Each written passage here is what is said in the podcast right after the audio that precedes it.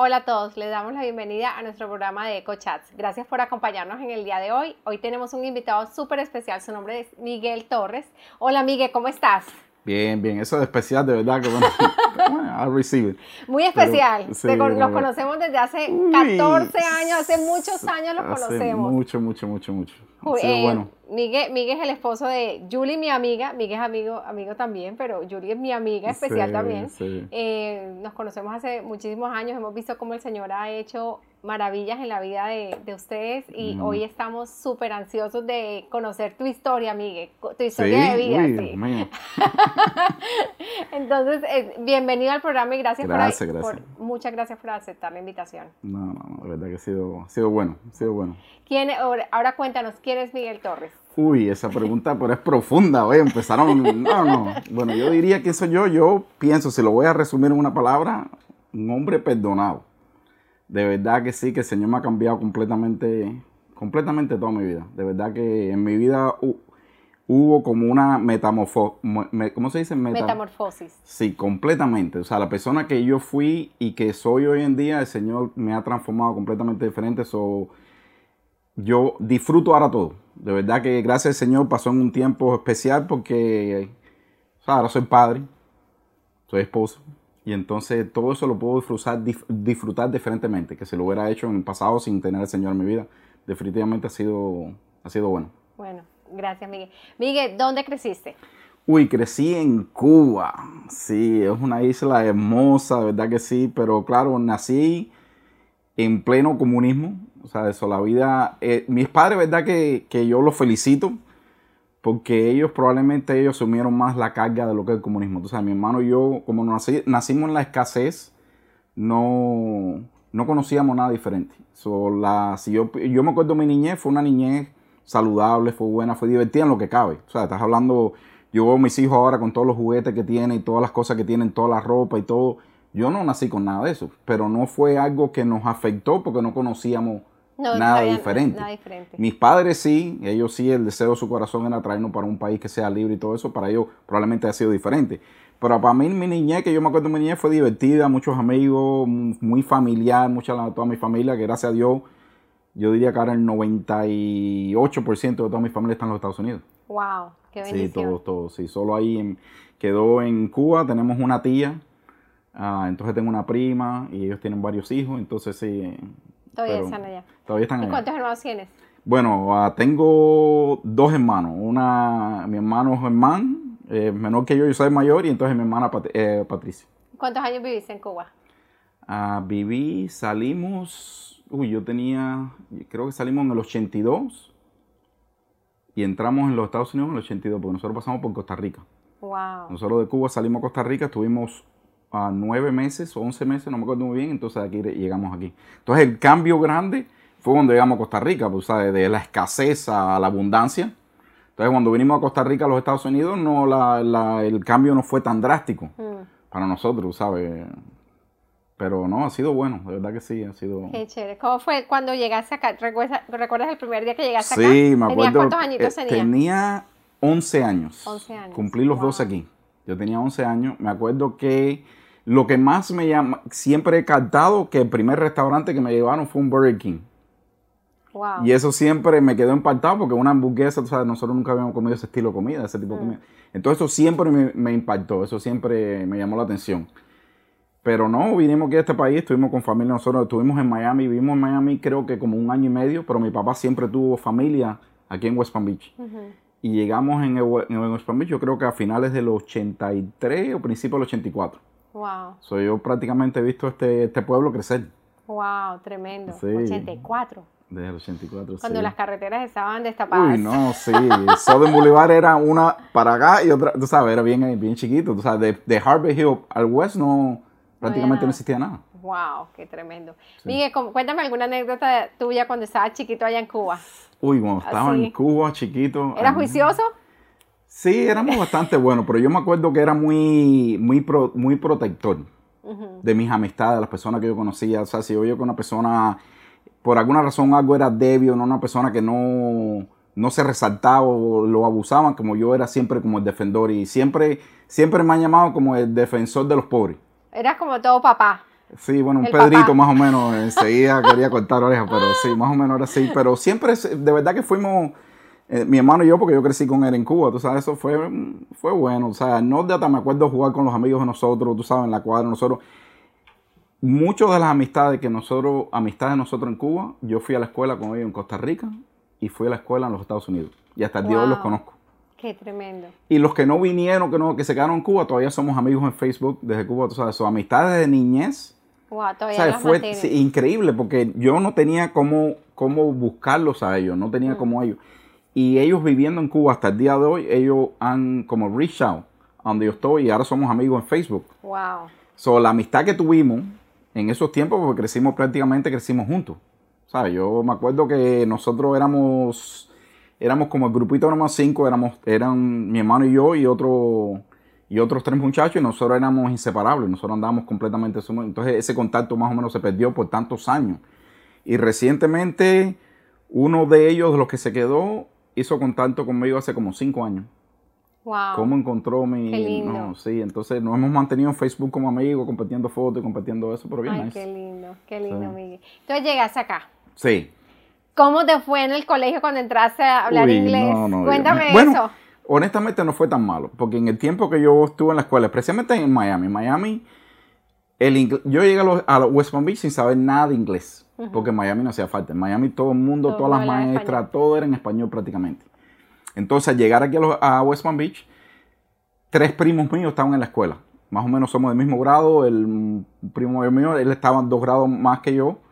Mi- y mis primas estaban un nivel más, que, más alto que yo. Entonces ya yo, cuando entro a la escuela era cómodo porque yo, las amistades de ellos me aceptaron, tú sabes, rápido. Pero entonces ese cambio así de, de cultura fue un proceso bien poquito por todas las amistades que yo tenía en el latino. O sea, no fue un shock así que tú llegues y tú dices, no, Por lo menos estabas con amigos. si hubiera llegado a otro estado, a Chicago, hubiera Que llegado a un fueras el que- único del colegio cubano. latino de- o cubano, o sea, diferente, pero llego aquí, entonces, en el receso, en todas las actividades, el- no- cuando, eh, ¿cómo como pregunta que me dijiste eso de cubano? Cuando yo llegué a los Estados Unidos en, en ese tiempo, la mayoría de las personas eran, latinos eran cubanos. Hoy en día hay mucha diversidad en latino por todo en la Florida, pero cuando nosotros llegamos, la mayoría eran cubanos, algunos puertorriqueños, pero no, no había no, la... de otra, no, de, otra, Sí. de, otra- de otro país. Wow, qué tremendo. Miguel, pues, entonces eh, estuviste en el colegio, Mm, haces high school aquí. sí. ¿Qué recuerdas de tu high school? Uy, de high school... Que entraste a middle school. Sí, sí, el middle school lo hice, pero ya lo, lo terminé ma- lo más o menos en Miami. Yo entré aquí más o menos ya cuando llegamos a West Palm Beach, empecé en high school, Ujú. en el noveno grado. Y fue bueno, tú sabes, yo muchas amistades, todavía tengo, to- tú sabes, fue bien bueno, bien bueno, bien sano, en lo que cabe. Yo en aquel tiempo ya conocía del Señor, ah, pero yo ¿Cómo lo dependía. conociste? Yo lo conocí en Costa Rica, En Costa Rica. en Costa Rica. ¿Y cómo fue eso? Cuéntame. Uy, eso fue, ay, me preguntaste, eso fue, es un testimonio. Ah, bueno, yo entro a Costa O sea, que Rica. si llegaste aquí de 11 años, eso fue cuando tenías 10 añitos. No, yo, lo- a lo- no, yo llegué a los 11, pero yo estuve nueve meses en Costa Rica. o sea, yo lo conocí en Costa Rica, pero a los 11 años. A los que yo 11 años. conocí al Señor. Ahora, yo me acuerdo que en Cuba mi abuela varias veces trató de hablarnos de, de Señor, de, de Jesús, pero ella, siendo católica, ella venía y nos enseñaba... El rosario. tenía- no el rosario, O pero ella tenía como... Las novenas. algo Como así la- parecido. Las oraciones que... que Pero viviendo en un país comunismo, ahora hay un poquito más libertad en lo que es el cristianismo y todo eso, pero en el tiempo que nosotros vivíamos era como que prácticamente prohibido. Entonces me acuerdo que una vez mi abuela trató de enseñarnos un poquitico, mi papá se molestó, porque tú sabes, lo pueden impulsar del trabajo, nos pueden quitar de la escuela, era bien difícil. Eso no le gustó. Yo no me acuerdo, yo me acuerdo que las creo que si fui a una iglesia, pues sí, católica, mi familia eran, son católicos, la mayoría. A una iglesia católica que yo haya ido en Cuba, probablemente que yo haya entrado, no fue a un servicio, no fue a una misa, no fue a nada, fueron como dos veces, siendo niño, no fue una cosa que pre- presentamos. Pero por la, por la, yo pienso que por la, el deseo tan grande de salir de los Estados Unidos, de salir de Cuba, un De país así con esa presión, mis padres acu- acuden a algo que no debieron acu- a acudir, que fue una, una señora como espiritista, una santera, tú sabes. Y entonces, Cuba. en Cuba. Ok. Y entonces aquella mujer nos dijo, van a salir cinco personas, me acuerdo que nos llevaron a, a una casa donde estaba la señora, me acuerdo que estaba vestida de blanco y estábamos mi hermano y yo, no me acuerdo cómo estábamos vestidos, creo que nosotros, no me acuerdo cómo estábamos vestidos, pero la señora estaba vestida de blanco y aquella señora fumaba tabaco y nos caía con, tenía una hierba y nos caía hierbazo.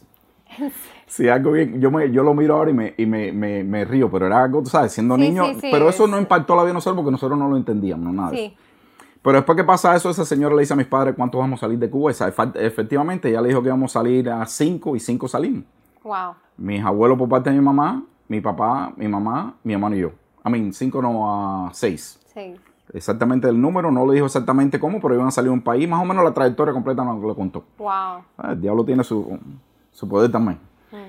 Y entonces llegamos los estados a Costa Rica y yo nada más que piso Costa Rica, el tiempo que me imagino yo que haya pasado eso, que salimos de Cuba, maybe fue en dos meses. Me imagino yo, no sé. Y entonces estando en Costa Rica, como a la semana o dos de yo estar ahí, yo empiezo a oír una voz. Ahora, no fue que yo me comí, tuve una mala indigestión, me dio un golpe en la cabeza, nada. Esto fue una voz que yo oí por, por más de tres meses.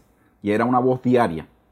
Ahora, una voz que si Hollywood no la, no la ha podido duplicar todavía. O sea, es una cosa, si yo la oigo hoy, te digo, esa fue la voz. O sea, fue algo ah, completamente diferente, audible a lo que tú puedas oír. Wow. En que existe, que tú puedas, que tú puedas oír ahora. Y era una cosa que yo oía constantemente, hablándome todo el tiempo. ¿Y qué te decía? Yo no lo entendía, era en otro idioma.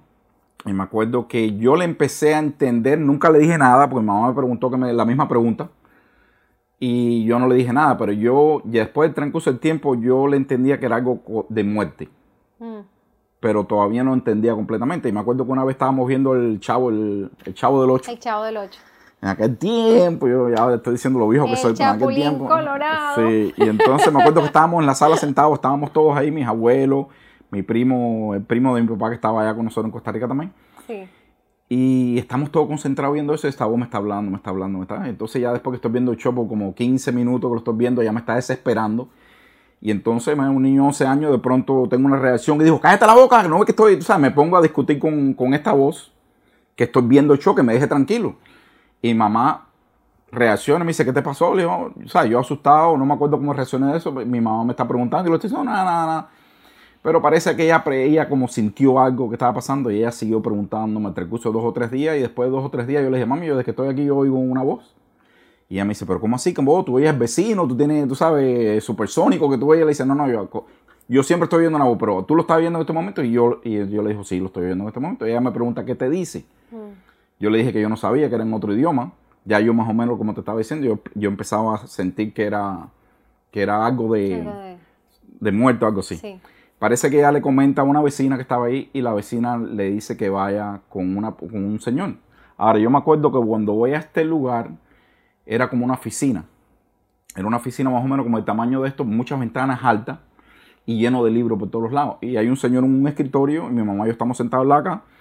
Y entonces me pregunta, entonces yo le cuento todo lo que está pasando, todo lo que yo te he contado hasta ahora. Y entonces me dice que quería orar por mí.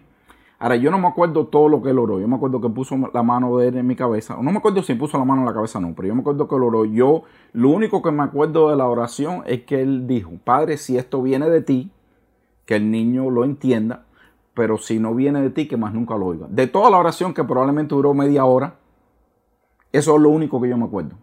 Pero hasta el día de hoy yo más nunca lo oí otra vez. Wow.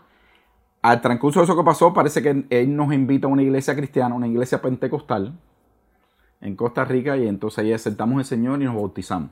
Toda mi familia, sí, mi hermano, mis padres, mi hermano y yo. Wow. Y entonces ahí empezó, estuvimos yendo ahí por todo el tiempo que estuvimos en Costa Rica, estuvimos yendo a la iglesia. Nos íbamos todos los domingos, hacíamos todas las actividades que hacíamos. Cuando llegamos a los Estados Unidos, esa conexión se pierde. Mm. Nos llevan a la iglesia católica, yo como que, tú sabes, como que siendo buscado otra vez cosas del Señor, pero vamos a la iglesia católica, creo que el año que estuvimos en Miami pero cuando venimos aquí a los Estados Unidos, una tía de nosotros se muda de Miami con nosotros para acá y ella busca una iglesia cristiana, otra iglesia pentecostal. Y ella nos empieza a llevar ahí.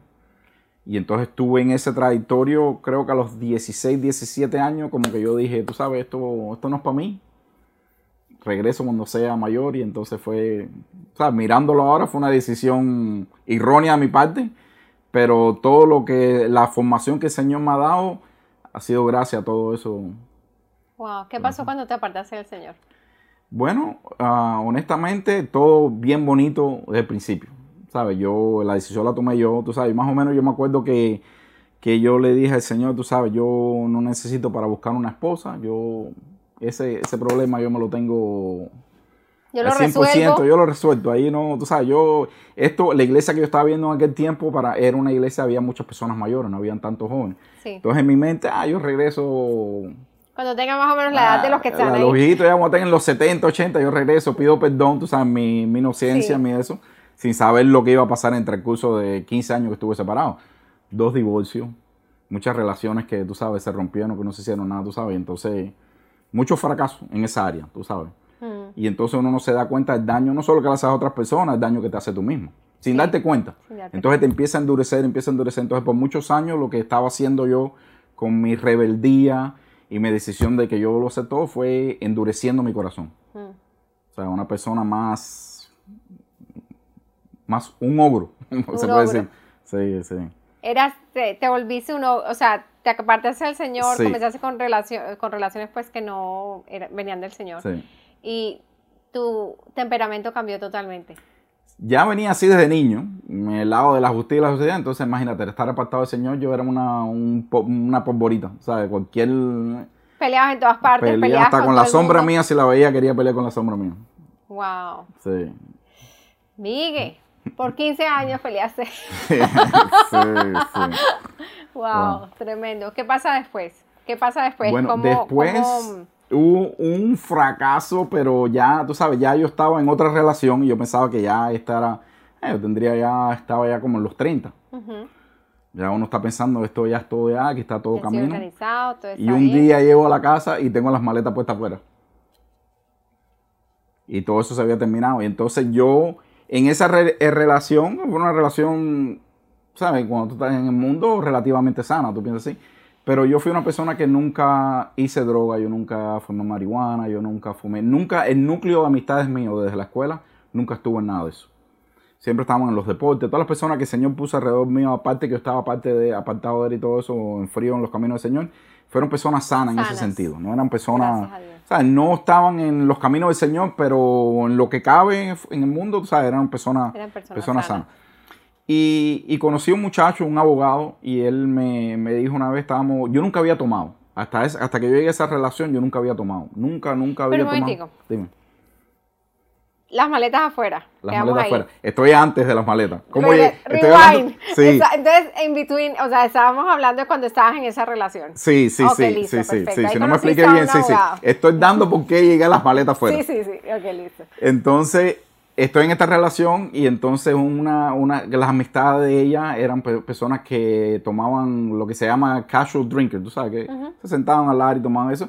Entonces algo que yo no manejé muy bien porque yo nunca había tomado en mi vida. Yo nunca, no es que sean alcohólicos ellos, es que yo nunca había tomado, o sea, siempre estaba enfocado en las cosas de hacer ejercicio. Y este muchacho, una persona que ha estudiado en las mejores universidades de los. Estados Unidos, me dice un día, mira, tómate esta pastillita de un pain pill. Para no tener que estar tomando tanto, toma este, estás, ¿sabes? Te pone melo, te Relajado. pone relajado. Y yo siempre, estando en el deporte, siempre sabía que eso era malo, ¿sabes? Siempre como lo estaba, pero yo no sé cómo, siendo la persona que era una persona de estudio, una persona de familias, tú sabes, de muchos recursos y mucho a eso, ah, no voy a ser malo. Bueno, dos años después, una adicción, pero terrible de las pastillas. La misma pastilla. la misma pastilla. No, la pastilla yo era una pastilla que la estaba supuesto tomártela cada 12 horas y yo me tomaba ah, de 12 a 18 pastillas diarias. Sí, fue Dije, una vez, una vez Una cada 12 horas y te tomabas de 12 a 18 cada, Cada día. Cada día. Ca- diarias. diarias. ¿Qué efecto te daba eso? Ah, bueno, al principio es como si estuviera más sin estar en- bajo los efectos del alcohol, más o menos lo mismo. Y entonces lo que yo me daba cuenta que yo no estaba, hasta ese punto de mi vida, yo siempre anhelé regresar a los caminos del Señor. Pero no lo hacía, no tenía esa fuerza, voluntad de ir a buscarlo. Y, y yo no estaba contento donde estaba, en el punto donde estaba yo. O sea, no, no estaba contento, no con la relación, pero no de la persona que, que- que yo Sí. había sido. Sí. Y entonces empecé a lograr eso. Entonces lo que hacía las pastillas al principio eran que te hacían, de, sabes, que tú te olvidabas de esas cosas, no, no- como que no, no te estaban. Pero lo que te dice las pastillas es cuando tú lees el sobrecito, ves que te dicen que, que te da efectos de así como de mareo o cosas esas. Pero si sigues leyendo todo, todo, todo, todo por abajo de la botella y le das la vuelta por aquí, te dice que te da más genio. Entonces una persona, si ante la pastilla era una pildorita, ahora imagínate con uno de los efectos que no te lo dice al principio porque te pone los primeros efectos que la gente por eso se lo toma. Ah, me ponen con el tono, me pone así, ¿sabes? Que no me... Y eso es lo que tú lees, pero si tú sigues leyendo todo para abajo, uno de los de esos que te dice es que te da, la reacción que da es violenta. Ahora, yo nunca le pegué a ninguna mujer, yo no, o sea, en, ese, en esa relación no, pero yo podía estar en un, en un restaurante y alguien me hacía un, ya yo... Pelea. Pelea. De una.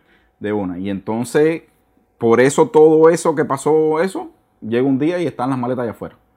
Y entonces, imagínate, fue una, cogí una... O sea, era, estabas hecho un fosforito en la casa y ya la... Se cansó, se aburrió. Se cansó, yo, yo hubiera hecho lo mismo. Aquí fue hasta aquí. Colgados los guayos. Maleta y todo afuera. Y entonces cogí una depresión grandísima. Y entonces lo que hice fue que si estaba tomando 18 pastillas diarias, probablemente me estaba tomando 25 diarias. Por un año después de eso. O sea, una depresión horrible. Ahora yo sabía en mi, en mi mente, en mi corazón, que yo estaba haciendo algo malo. Y sé, yo no estaba contento con la persona que llegó a empezar a tomar las pastillas, pero ahora estaba menos contento con las personas que estaban tomando las pastillas. Entonces me acuerdo que una noche hago una oración. Pongo rodillas y pongo a orar, le pido perdón al Señor. Y yo estuve orando, pero orando toda la noche, toda la noche. Y me acuerdo que se me fue el tiempo pero rápido. Yo me acuerdo que yo empecé probablemente a orar a las 8 de la mañana y yo, yo terminé como a las 3 y media, 4 de la mañana. Y yo me sentí como si hubieran pasado media hora nada más. Yo no podía creer el tiempo como, como había pasado todo. Pero en la oración que yo tuve, después de haberle pedido al Señor, de tratar de, tú sabes, de, de, de buscar de él otra vez, yo le pedí que me buscara una iglesia. Dice, yo no sé dónde ir, no tengo ni idea. Ahora, yo llevo trabajando en la compañía que estaba trabajando en aquel tiempo, ya llevaba trabajando 15 años en esa compañía. ¿Y cómo podía funcionar? Uy, yo no. Trabajando. con la, sí, bien difícil. Bueno, yo. ¿Qué? O sea, cuando estabas en el trabajo, ¿también fosforito? Bueno, bueno, no. O, o no, estabas no, tranquilo. No, porque las personas que me conocían, que yo me relacionaba, me conocían. Entonces no te, yo. No te sacaban la piedra. Menos mal que me dijeron. sí, yo siempre pensé en aquel tiempo que era porque me respetaban. Wow. Y era probablemente porque estaban terrorizados. Este no se le puede decir nada porque tú sabes, lo va a coger todo mal. Pero yo lo asumía como respeto. Ah, a mí me respetan. No, lo que no me decían, no me respetaban.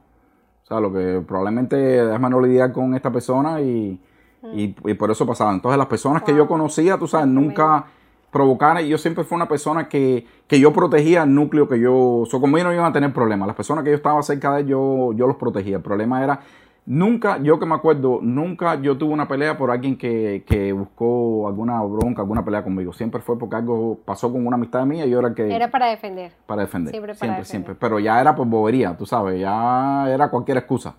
Se le caía un napkin y le tocaba el zapato. Un, ah, le tocaste el zapato, con, ya, tú sabes, ya era ridiculeces. ¿Sabes hasta dónde llegaba?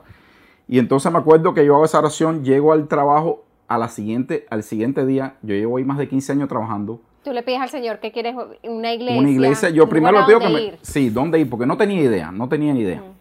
Y entonces, ese día, un muchacho a la hora del lunch me invita, un muchacho que llevo trabajando con él 10 años. Nunca pensé que era cristiano, un hombre que estaba en la, en la cárcel por más de 10 años, un hombre que estuvo en droga, que estuvo en ganga, tatuaje de pie a cabeza. Nunca lo conocía como cristiano, un hombre cristiano 100%, wow. sin yo saberlo. Y él me dice, Miguel, ah, me gustaría invitarte a la iglesia, a la iglesia. Y yo estoy comiendo aquí en el lunch y él me invita a la iglesia y yo, y yo como que, que me fui a la, a la noche anterior. Entonces yo estoy orando diciendo, wow, señor, señor, yo te pedí a ti por una iglesia que me ayudara con esto y una persona, si yo tengo que escoger de los cincuenta y pico, 60 personas que yo trabajaba en aquel tiempo con él ahí, el último que yo hubiera dicho que era cristiano era esa, esa persona que me invitó. Y resultó ser tremendo hombre de Dios, pero yo no wow. lo conocía en ese nivel, nosotros éramos compañeros de trabajo. Y entonces me invita a la iglesia y ahí empieza un proceso de cambio drástico, drástico, completamente, completamente. Tú sabes, la adicción que yo tuve de, la, de las pastillas esas no fue una tra transición por unos cuantos meses, no, eso fue de un día para el otro. ¿En serio? De un día para el otro. Pero un día era completamente como que Completamente. O sea, no, yo desde ese tiempo más nunca he tomado, no he tocado esas pastillas. Wow. Completamente lo quitó completamente. Amén. Completamente lo, completamente. No hubo más ninguna necesidad de tocar nada de eso. Wow, qué tremendo. Sí. ¿Cómo fue tu primer día cuando llegaste a la iglesia? Uy. Recuérdame ese Sí, día. ¿Sí te fue- recuerdas ese claro día? que me recuerdo, tú sabes. Bueno, nosotros nos conocemos de otra iglesia. Sí. Eh, yo fui a una ante- anterior de ese y me Ese- acuerdo. Ese, ese- esa es la del muchacho. Sí, la de muchacho. Increíble como trabaja el Señor. Llego a la iglesia, me siento en la iglesia y todos son viejitos. No hay una persona joven ahí. Y yo me acuerdo de la oración que yo tuve a los, a los 16 años, que esto era para los viejos. Yo no me, no me considero una persona mayor. El Señor te tú te fuiste, dejaste y el Señor vol- volviste. Me pone en un una de estas tamañitas, a ver si es verdad lo que tú quieres. Vamos a ver si es verdad. Entonces, en vez de ponerme la grande, la bonita que me puso después, llena de jóvenes, llena de todo, me ponen una que hay 18 personas y, Y los todas de 18 la están en tercera- 60 y pico, 70.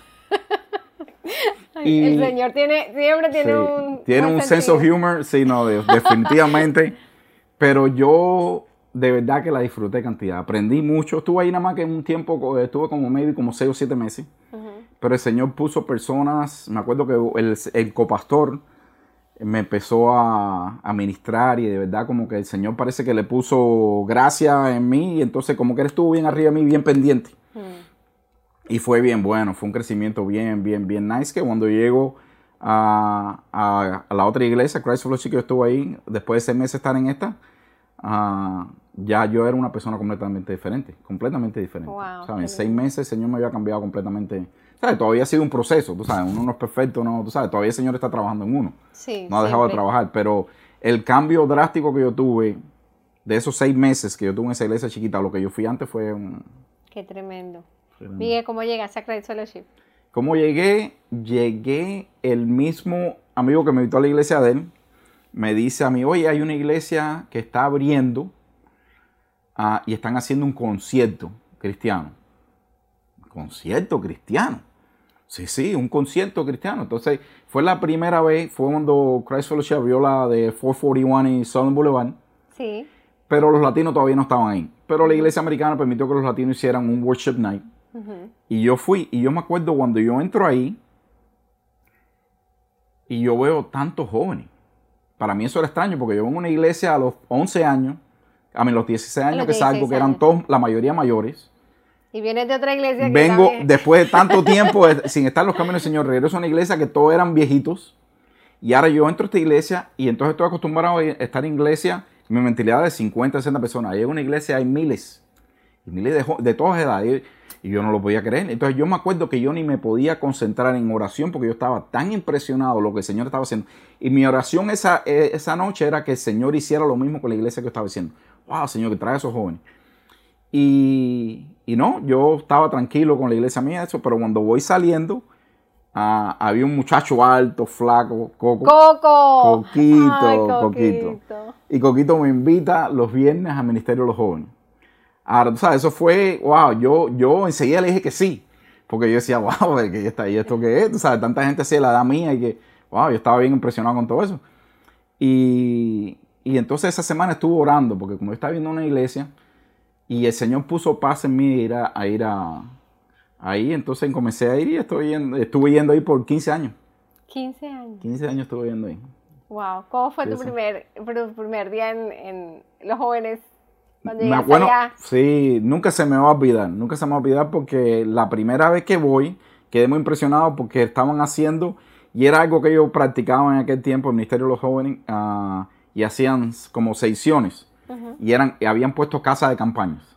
ujú. Y entonces una casa de campaña, cuando tú entras a la casa de campaña, unas carpas. unas carpas. Bueno, pero eran casas de campaña, pero grandes. Pero tú entrabas a ese, entonces habían personas que estaban orando por sanidad, habían personas que estaban orando en otra por necesidades financieras. O sea, tenían cuatro diferentes que se oraban Wow. por. Entonces que- quedé muy impactado con todo, pero una cosa que me llamó, lo que más me, me llamó la atención fue una muchacha que, ¿cómo se llamaba ella? Ella está en Colombia ahora, ella se fue, era muy buena amiga de Vero. Sara. Sari- Sara. Es una niña. Ella en aquel tiempo tendría que tener unos 15, 18 sí, años. era era una niña. chiquita, yo me acuerdo. Pero esa muchacha oró de una manera que yo quedé impactado. O sea, yo quiero orar así algún día. Mm, yo quedé impactado y entonces, tú sabes, con todo lo que pasó esa noche, ella orando como estaba orando, el pastor Daniel, tú sabes, él es tan elocuente como habla, habla la palabra, o sea, yo quedé fascinado con lo que el Señor estaba haciendo ahí. Y no, ahí me quedé y ahí estuve por muchos, muchos años, sí. ¿Y ahora? Y ahora, Tarararán, sí, tarararán. pero ahora qué, ¿Y ahora, ahora qué? pero de iglesia, no, ahora estoy en instrumento de, de tu gloria, ha sido una gran bendición y estoy con un pastor Con que nosotros Pastor conocemos Misa. mucho tiempo, Pastor Misael, y ha sido grande, o sea, ha sido mucho crecimiento, ¿sabes? El Señor siempre te lleva de, de verdad que honestamente en los últimos dos años he aprendido mucho, mucho, mucho, cosas que necesitaba yo, que probablemente, eh, no que no lo haya en la otra iglesia, pero uno, estoy, eh, es diferente, es, de- es algo, Sí. tú sabes, ha sido bueno, ha sido bueno. Y algo que nosotros, mi esposa y yo necesitábamos, tú sabes, hemos aprendido mucho, mucho, mucho bueno, mucho malo, pero hemos aprendido. So, Gracias bueno. a Dios. Sí. Miguel, cuéntame, ¿cómo conociste a Juliana? Uy, ¿cómo conocí ¿En a qué mi momento, cu- dónde la, cuándo la viste por primera vez y cómo fue ese, ese primer Bueno. momento y ese, y ese romance? Tú sabes que tú estás, tú estás involucrada en eso, ¿no? Tú no sabes, tú no, tú no, tú no sabes cómo el Señor te usó a ti en eso. Uy. Sí. Uy, me vas a enterar hoy de cosas. No, hace te vas a 15 enterar años. de cosas que ni, no, ni sabías. Ay, señor. Y cada vez que yo cuento esta historia, yo siempre lo digo como es, siempre menciono tu nombre y no te, probablemente se te haya olvidado. Pero bueno, yo conozco a Julie cuando ya llevo ya alrededor de uno o dos años, llevamos ahí en el Ministerio de los Jóvenes, yo ellos los conocí, ahí fue donde nos conocimos. Julie entra, pero yo nunca me fijé en Juliana, de verdad que no, porque era, era bien jovencita, tenía 20 años, ¿sabes? Nunca la miré de ninguna, ninguna manera. Sí le hice un comentario una vez a David, un buen amigo mío en aquel tiempo, David. todavía somos así a David. David, bien, Davidcito, y entonces eh, le hice un comentario, le, le- el comentario que le dije que dice, si ah, yo quisiera que el Señor cuando me bendiga con una esposa, que es que tenga el, como el, ¿cómo diría yo? La personalidad de Juliana. Me gustaba la personalidad, pero nunca la vi de ninguna otra manera. Yo estaba enfocado en las cosas del Señor y no, no estaba buscando, tú sabes, no estaba buscando por una persona, pero sí me llamó, aparte, siendo tan joven, yo no, tú sabes, no, nada, nada que eso. Pero entonces, el transcurso de la, de, de- pasó como un año de habernos conocido más o menos, y siempre andábamos en grupos grandes, no, nunca, tú te acuerdas, nosotros Sí, no andábamos sí. en tres o cuatro, andábamos en 20, Fue un tiempo 30. espectacular. Sí, Ay, fue un sí. tiempo, wow, de verdad que fue, wow. Y el pastor Daniel para arriba y para abajo con nosotros. Pero fue bien, bien bueno. Y entonces me acuerdo que un día en oración, ah, por la noche, y yo estoy orándole al Señor como hago todas las noches, y empiezan pensamientos de Juliana. Y yo enseguida palo, y no, pero ¿qué está pasando aquí? Pienso, no, esto es en la carne, y el deseo de la carne, yo lo rechazo, esto no, esto no. Vuelvo a meterme en la oración y me pasa lo mismo otra ¿Pero vez. estabas en la oración en- en- con los jóvenes o estabas No, tu- en mi casa. tu casa? Ya, en mi casa, en mi casa, yo. En mi- no estaba por ahí. no, no, Solamente no. estaba acá. Y yo en la nunca, sí, y yo nunca la he mirado a ella de ninguna manera, tú sabes, nada, nada, Sí, nada, sí. nada, nada. Y esto, esto pasó por como por dos semanas. Cada vez que yo oraba por las noches venía yo, yo luchando con el Señor, no quítame esto que estoy haciendo. O sea, una muchacha ya tenía 21 años en aquel tiempo, no, que, que tú sabes, no, no, no. Y yo con esa, esa lucha, entonces me acuerdo con un domingo, yo pidiéndole al Señor de verdad claridad. Señor, si es verdad, ya yo le dije, Señor, ok, si esto viene de ti y tú verdad que quieres que yo me acerque a Juliana, yo necesito que tú me des señales. Si no, aquí no hay nada. Así mismo le dije, no, ya. de fuego. Sí, sí, ya quita esto, déjale, ya yo estaba ya como el tipo con en la bobería, que yo tú sabes, estoy muy viejo para esto. Y entonces llego a la iglesia ese día y me acuerdo que habían terminado, ya estábamos en, en, en Royal Palm. Y me acuerdo que habían agrandado el media room arriba, lo habían puesto más grande, tenía una ventana más grande, todo más grande. Y entonces, como siempre estaba ayudando con la fo- fotografía, voy a saludar a Carlito, tu esposito. Entonces subo al segundo piso. Entonces estoy arriba sentado con ellos, con los muchachos. Siempre estamos trabajando junto a la fotografía, el video, estamos arriba todos tranquilos. Y Vero sube también. Pero Telles. Vero Telles. Ella se sienta en una computadora que estaba aquí y ella está en su computadora haciendo. y Yo estoy bromeando con Carlos y con todos los muchachos arriba. Ay, todavía no había empezado el servicio. Y Vero en la computadora hablando sola en voz alta, probablemente ni se acuerde, ella dice, "Mira, ya Juliana está, está lista para que el Señor le traiga un esposo. Y yo me quedo así como diciendo, ay Dios mío, ¿esto qué cosa? es?". Yo sigo en lo mío. Yo sigo en lo mismo y yo, me- yo la miro y ella no me está hablando a mí, ella habló como en voz alta ella sola en la computadora lo que ella estaba haciendo. Y yo, ok, se termina el servicio, todo perfecto, voy saliendo por la puerta y alguien me habla de la mano. Y esa fuiste tú. ¿Yo? Y me dice, Miguel, me, y me dijiste a mí, Miguel, el Señor ya tiene una esposa preparada para ti. ¿Yo te dije eso? Tú me dijiste eso. Uy, Miguel, no me acuerdo. Yo sé que no te ibas a acordar. Yo saliendo por las puertas, tú me agarraste la mano y me dice, el Señor me dijo que tiene una esposa para ti, ya preparada. Y yo, ay Dios De verdad mío. que fue el Señor, porque yo no me acuerdo Así mismo de fue. ese momento. Nunca se me va a olvidar porque de veces fueron cosas que, que- que Oh dejan tu vida marcada. Y, y ¿cómo se llama esto? Y salgo y, y dijo, no, yo tengo que hablar con el pastor Daniel, esto tengo que hablar con él. Ahora, yo hasta ese momento no le he insinuado a nadie, nadie ha hablado, nadie me ve con ningún interés a Juliana, yo no la miro de ninguna manera, yo no nada, nada, nada. Esto es incógnito completamente. Wow. Y me acuerdo que es un martes por la, antes de la oración de los martes, creo que aquel tiempo lo estamos haciendo. Me acuerdo que era un martes. Y voy después del trabajo, todavía estaba vestido con el uniforme de trabajo, voy donde está el pastor, le toca la puerta, le digo, pastor, mira, yo llevo un tiempo orando y cada vez que estoy orando el Señor me, me, me trae pensamiento de una muchacha aquí en la iglesia. Y el pastor me acuerdo que está sentado en la computadora y me- y me dice, sí, yo sé, te está hablando de Juliana.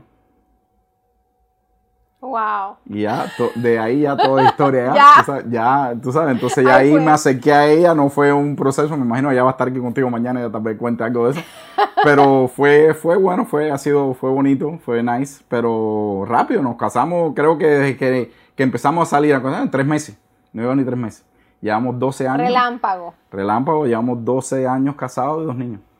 Wow. Y ha sido tremenda lindo, bendición, Qué sí. lindo.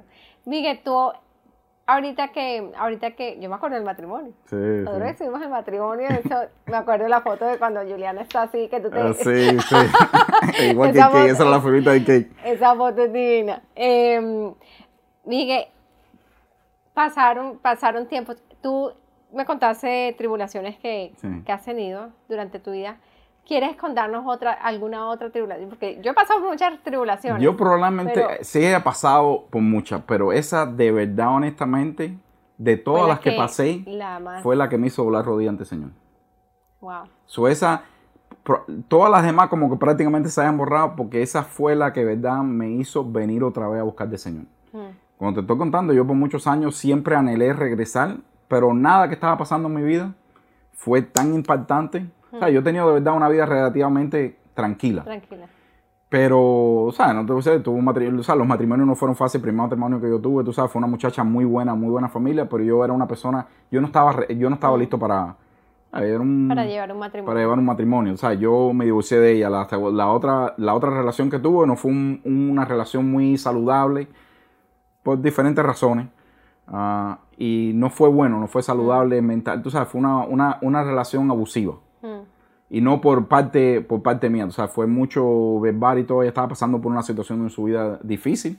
Sí. Y entonces eso marcó, pero todo eso que pasó no me, no me, no me hizo doblar, buscar del Señor. ¿Sabes? Todo eso como no fue un golpe tan duro. Yo me sentí como que I hit rock bottom, como dicen los americanos, cuando el pasó barro eso. está sacado. Sí. Ya. Yo en mi mente, esta es la relación ya última que voy a tener en mi vida. Gracias a Dios encontré una mujer buena y todo eso. Entonces, nunca me esperé llegar a la casa y ver los paquetes cuando nos íbamos a casar en dos semanas. Mm. Wow. Tú sabes, entonces eso como que me hizo re- reflejar en muchas cosas, tú sabes, muchas cosas que, y eso de honestamente yo le doy gracias al Señor porque de verdad yo lo he vivido, el cambio completamente, tú sabes, completamente, tú sabes, si el Señor no hubiera tocado mi vida, yo probablemente estuviera en mi tercer divorcio, en- Mm. ¿sabes? Hubiera estado ahí porque es. mi anhelo siempre fue ver o tener una familia, Mm. mucha familia, y, y- pero yo sin el Señor de verdad no, yo le dije, me acuerdo en oración, cuando estaba buscando, le dije, mira, yo no quiero ninguna otra mujer, si tú me traes, tú escoges para mí. Y así él lo hizo. O sea, yo de verdad, yo, yo, no es que yo, esto no pasó un día que yo sentí que el Señor en oración, no, esto fue un- una lucha por un mes prácticamente. Yo luchando con el Señor hasta que le dije, si esto viene de ti, yo necesito señales, tú sabes, no es porque me agrade, porque ella bien, tú sabes, Sí. de la forma que ella es, tiene que haber más, más pruebas. Yo me acuerdo una vez que, que, que el pastor Daniel hizo una, una predica que tuvo y él dijo, si usted quiere una pareja en su vida, dígale al Señor exactamente como usted la quiere. Tú pídele al Señor como tú la quieres. Mm. Y yo me acuerdo que yo tomé esa palabra y yo esa noche oré y yo dije exactamente como yo quería, como yo quería. Y esto también no suene bien, pero yo como que en las relaciones pasadas que tuve, yo como que cogí lo mejorcito. O sea, las cosas que me agradaban de cada uno. Y mi esposa las tenía todas. Todas. Pero lo único que yo no pedí, que yo hasta ese punto de mi vida nunca había experimentado, era la humildad. Lo que más me gusta de mi esposa es la humildad que ella tiene. Mm. Y yo hasta ese punto nunca había experimentado eso. So, Señor me dio todo lo que yo le pedí a una mujer, pero lo que más me gusta de mi esposa, yo no se lo pedí. Mm. Yo le pedí Wow. que fuera una buena madre, que fuera una... eh, Todo, todo eso, pero lo que más me llama a mí la atención de, de mi esposa es la humildad que tiene. O sea, el corazón tan, tan humilde y tan genuino que tiene. Y eso yo no lo pedí. Así es. Sí. Así es. Sí, Yo quiero mucho a Julie. Sí. Porque es Y ella los quiere es- mucho a ustedes. Es Vaya a tirar a Carlito que está por ahí dando Es, vueltas. es una, es una amiga muy, muy especial, muy especial que la amamos mucho. Y, yo, y vamos a tener también el testimonio de vida de Julia aquí. Sí, que mañana, es mañana. Una bendición. Miguel, ¿qué, am, ¿qué le dirías a una persona que, que esté pasando por esa tribulación que tú pasaste? Como esa tribulación fuerte que tú Sí, pasaste. fue bien fuerte, porque estaba estaba en una, no solo el fracaso de otro matrimonio, otro, otra relación que haya, que haya fracasado, no fue todo un, un aborto, o sea, también no, no solo fue eso, o sea, que ya eso ya, tú sabes, un aborto, el fracaso de la relación, eh, las drogas, o sea, fue tantas cosas juntas, tú sabes, que estaba pasando, Mm, pero dos cosas han marcado mi vida en dos puntos que, que yo necesitaba un cambio y siempre fue la oración. En la primera vez una persona oró por mí y la segunda vez yo fui que hice la oración. Entonces yo, yo digo, si hay alguna persona que esté pasando por, por, esa, por lo que yo pasé, puede ser una adicción, puede ser un, un vamos a suponer como sea una relación que un fracaso, cualquier cosa que está pasando, mi consejo es busca de Dios, busca. Yo lo hice, ah, yo no sé si alguna vez tuviste, muchas personas han tenido alguna experiencia con el Señor, han buscado y se han alejado. Si es un creyente nuevo, una persona que no te digo, yo lo que, ora, ora, el Señor va a poner a alguien en tu vida. El Señor puso a alguien en mi vida, yo conociendo de él en, en mi juventud, que yo nunca pensé, Vero, que fuera cristiano. Como te estaba diciendo, de las 50 personas que, si yo tengo que escoger del 1 al 50, quién era la persona cristiana, él hubiera sido la última persona. Y esa fue la persona que el Señor usó para, para, para yo regresar a los Para caminos del Señor. regresar. So, yo, le, yo le digo que, tú sabes, que tengan un versículo a mí que siempre me llama la, la atención, que siempre me ha gustado, es el Isaías 41.10. El Señor te está hablando que, que, que él, sabes, que confíes en Él. Tú sabes, que el Señor te está pidiendo que Él está en control en todo eso. Y me llama mucho la atención porque tú tienes uno aquí puesto que dice Génesis 26, 24, que dice, do not be afraid, que más o menos es igual que, el de, que, que la referencia del Es, 40 es parecido, sí. parecido. For- y dice, For I am with you and I will bless you. Y el Señor ha sido así en mi vida, tú sabes. Él siempre ha tenido el control de todo, de todo, de todo. Yo, yo, yo nunca ha dejado de estar al lado mío. Aunque yo le di la espalda, Él siempre ha estado ahí. Él, aunque tú no lo conozcas, nunca hayas confesado, el Señor sabe toda la historia de esa persona. Mi consejo es que lo pongas en oración, que ores, que hagas, ah, que empieces una relación con el Señor, que le pidas al Señor. Si no conoces al Señor, que te ponga alguien al lado tuyo, que te guíe en la dirección correcta. Porque ahora estamos viendo en tiempo que, que se levantan muchos, muchos profetas, muchos pastores. O sea, no vamos a llegar en ese, no vamos a hablar de esa área, pero uno tiene que ser, tener cuidado donde va. Tú sabes, yo hoy mismo en el trabajo estoy hablando, tú sabes, la hora del Señor es todo el tiempo. O sea, no es solo lo que tú haces en la iglesia. Y el Señor siempre está poniendo cosas para uno administrarlas. A mí me gusta mucho enseñar a la gente diferentes cosas. Y, y desde, ayer, desde ayer a hoy estoy hablando con un muchacho en el, en el trabajo y él me está haciendo preguntas, tú sabes, está viendo cosas ah, que están haciendo otros pastores, porque le- las personas siempre eh, ponen en una, una lupa la- lo, lo malo Lo malo. y lo bueno como que no lo reciben. Están buscando lo malo porque están buscando una excusa para no ir a la iglesia. Mm.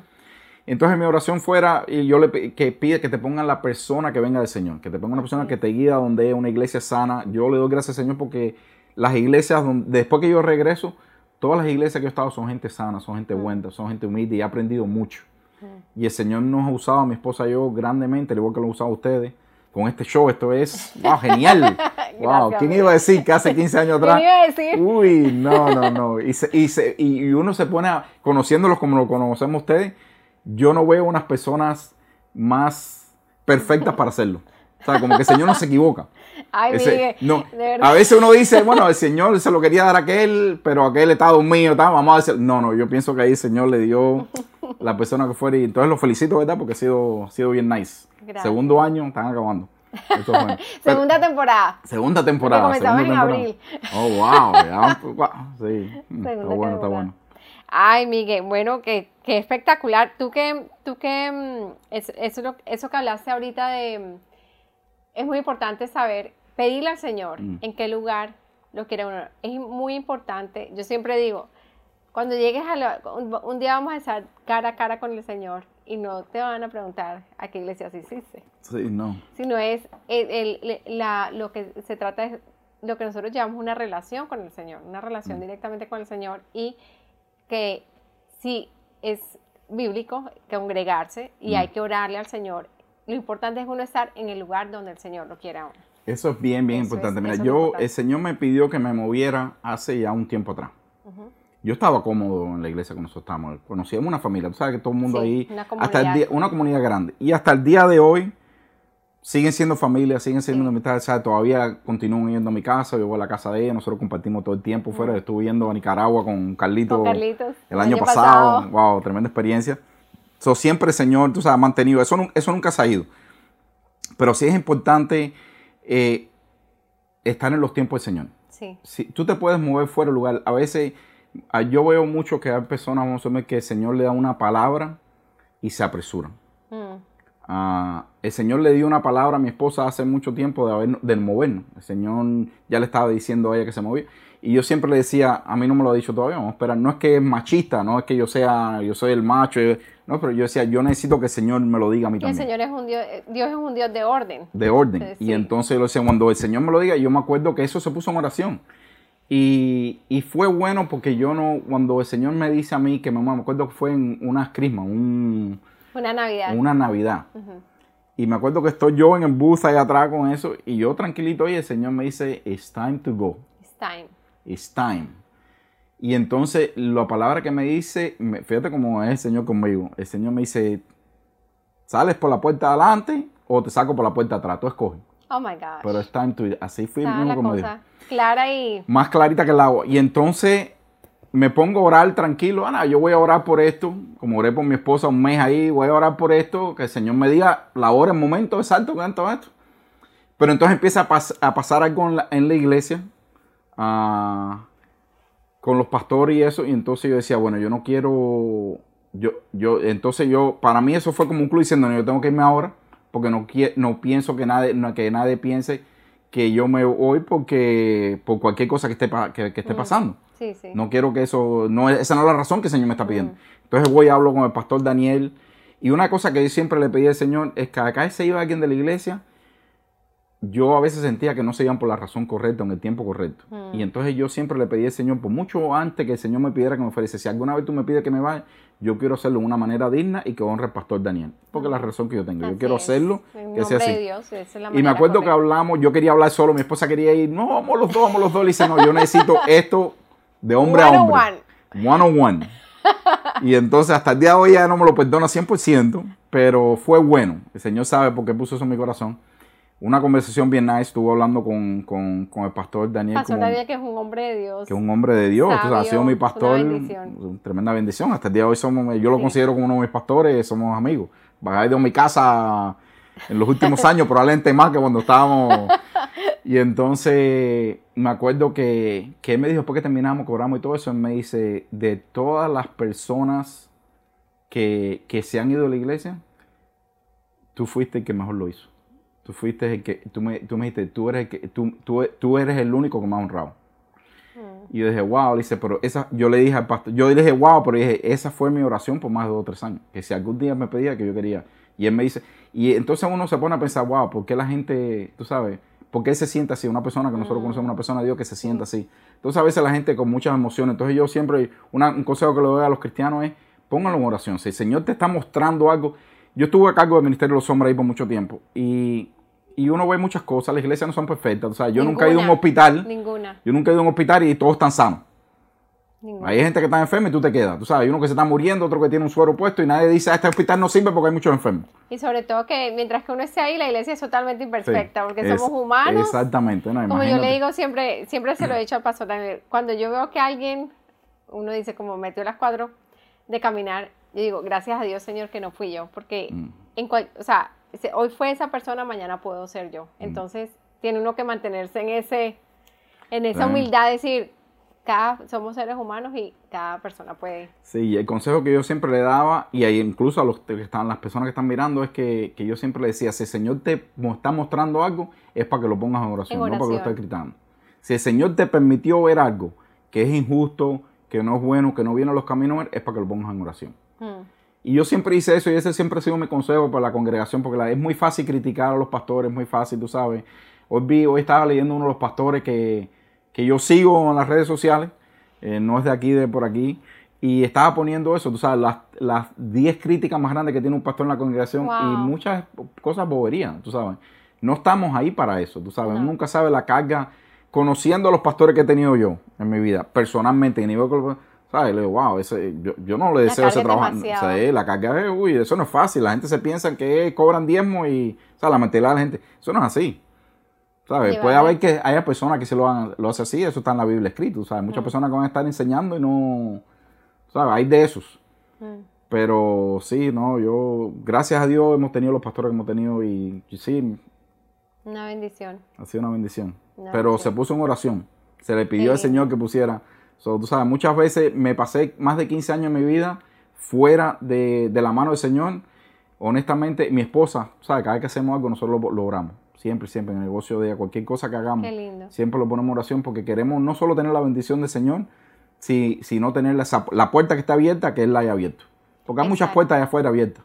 Yo toda mi vida tuve puertas abiertas, pero toda mi vida entré por todas las puertas. Es fácil entrar por las puertas, pero no todas las puertas te llevan a un camino o un cuarto. No todas las de- puertas abiertas son, vienen del Señor. No Eso es súper profundo lo que estás diciendo, Sí. Miguel, porque a veces se ven las cosas muy bonitas, Muy bonito. pero no, no quiere decir que, por muy bonito que sea, no quiere decir que vaya a ser una bendición al principio y no quiere decir que vaya a ser una bendición a largo plazo, ni, una ni que sea una puerta que el Sí. Señor haya abierto. Hay que ser sabio en eso. Por eso uno siempre mantenerse en oración, porque como, tú, como estábamos diciendo ahora, demasiadas puertas. Demasiado. ¿Cuál es la que, que el Señor quiere? Tú sabes, si no lo involucras en tu vida diaria, diaria, en todo, tú sabes, la eh, yo lo he visto a la mano del Señor no solo en mi familia, con mis hijos, con mi esposa, no solo en la iglesia, con mi familia. O sea, yo soy una persona completamente diferente, tú sabes, yo los veo a ellos completamente diferentes como yo los veía antes. Mm. Mis amistades ahora, ¿sabes? Wow, yo no, no tengo palabras para agradecerle al Señor el cambio que hizo en mi vida. Uno lo lee en la, en la Biblia, uno lo ve, pero hasta que tú no experimentas, o sea, esa paz que sobrepasa todo entendimiento, todo, o sea, hasta que tú no, ¿verdad? Tú no lo experimentas. O sea, yo estoy contento con la vida que tengo ahora. Yo no te puedo decir eso hace 16 años atrás. No podía. Sí. Teniendo la familia. O sea, lo que cambió en mi vida, porque el Señor no, no removió todas mis amistades, no removió a mi familia. Lo- el único cambio fue que el Señor está dentro de todo lo que yo hago. Ese Así ha sido es. el cambio Así es, incluido en todo. en todo. Qué lindo, qué lindo, Miguel. Gracias por tu, gracias por compartir No, toda esa, sí. eh, eh, tu vida que es Ya lo son que- las 12 todavía, ¿no? Faltan cinco para las 12. Uy, Dios mío. Miguel, cuéntame de alguna persona que haya sido una inspiración para ti. Una inspiración Uy. de una persona. Sí, estamos en obviamente- el lado espiritual, te digo Jesucristo, porque lo ha sido. Algo así. Pero honestamente, mira, si me pongo a pensar así, sin, sin meditarlo, yo puedo decir mi papá, Mm, pero en una área específica. Yo, mi esposa te puede decir mañana, yo soy una persona bien legal, bien trustworthy, yo soy bien así, recto en la cosa. Cuadriculado. Tra- trabajador. y eso yo lo recibo de mi papá.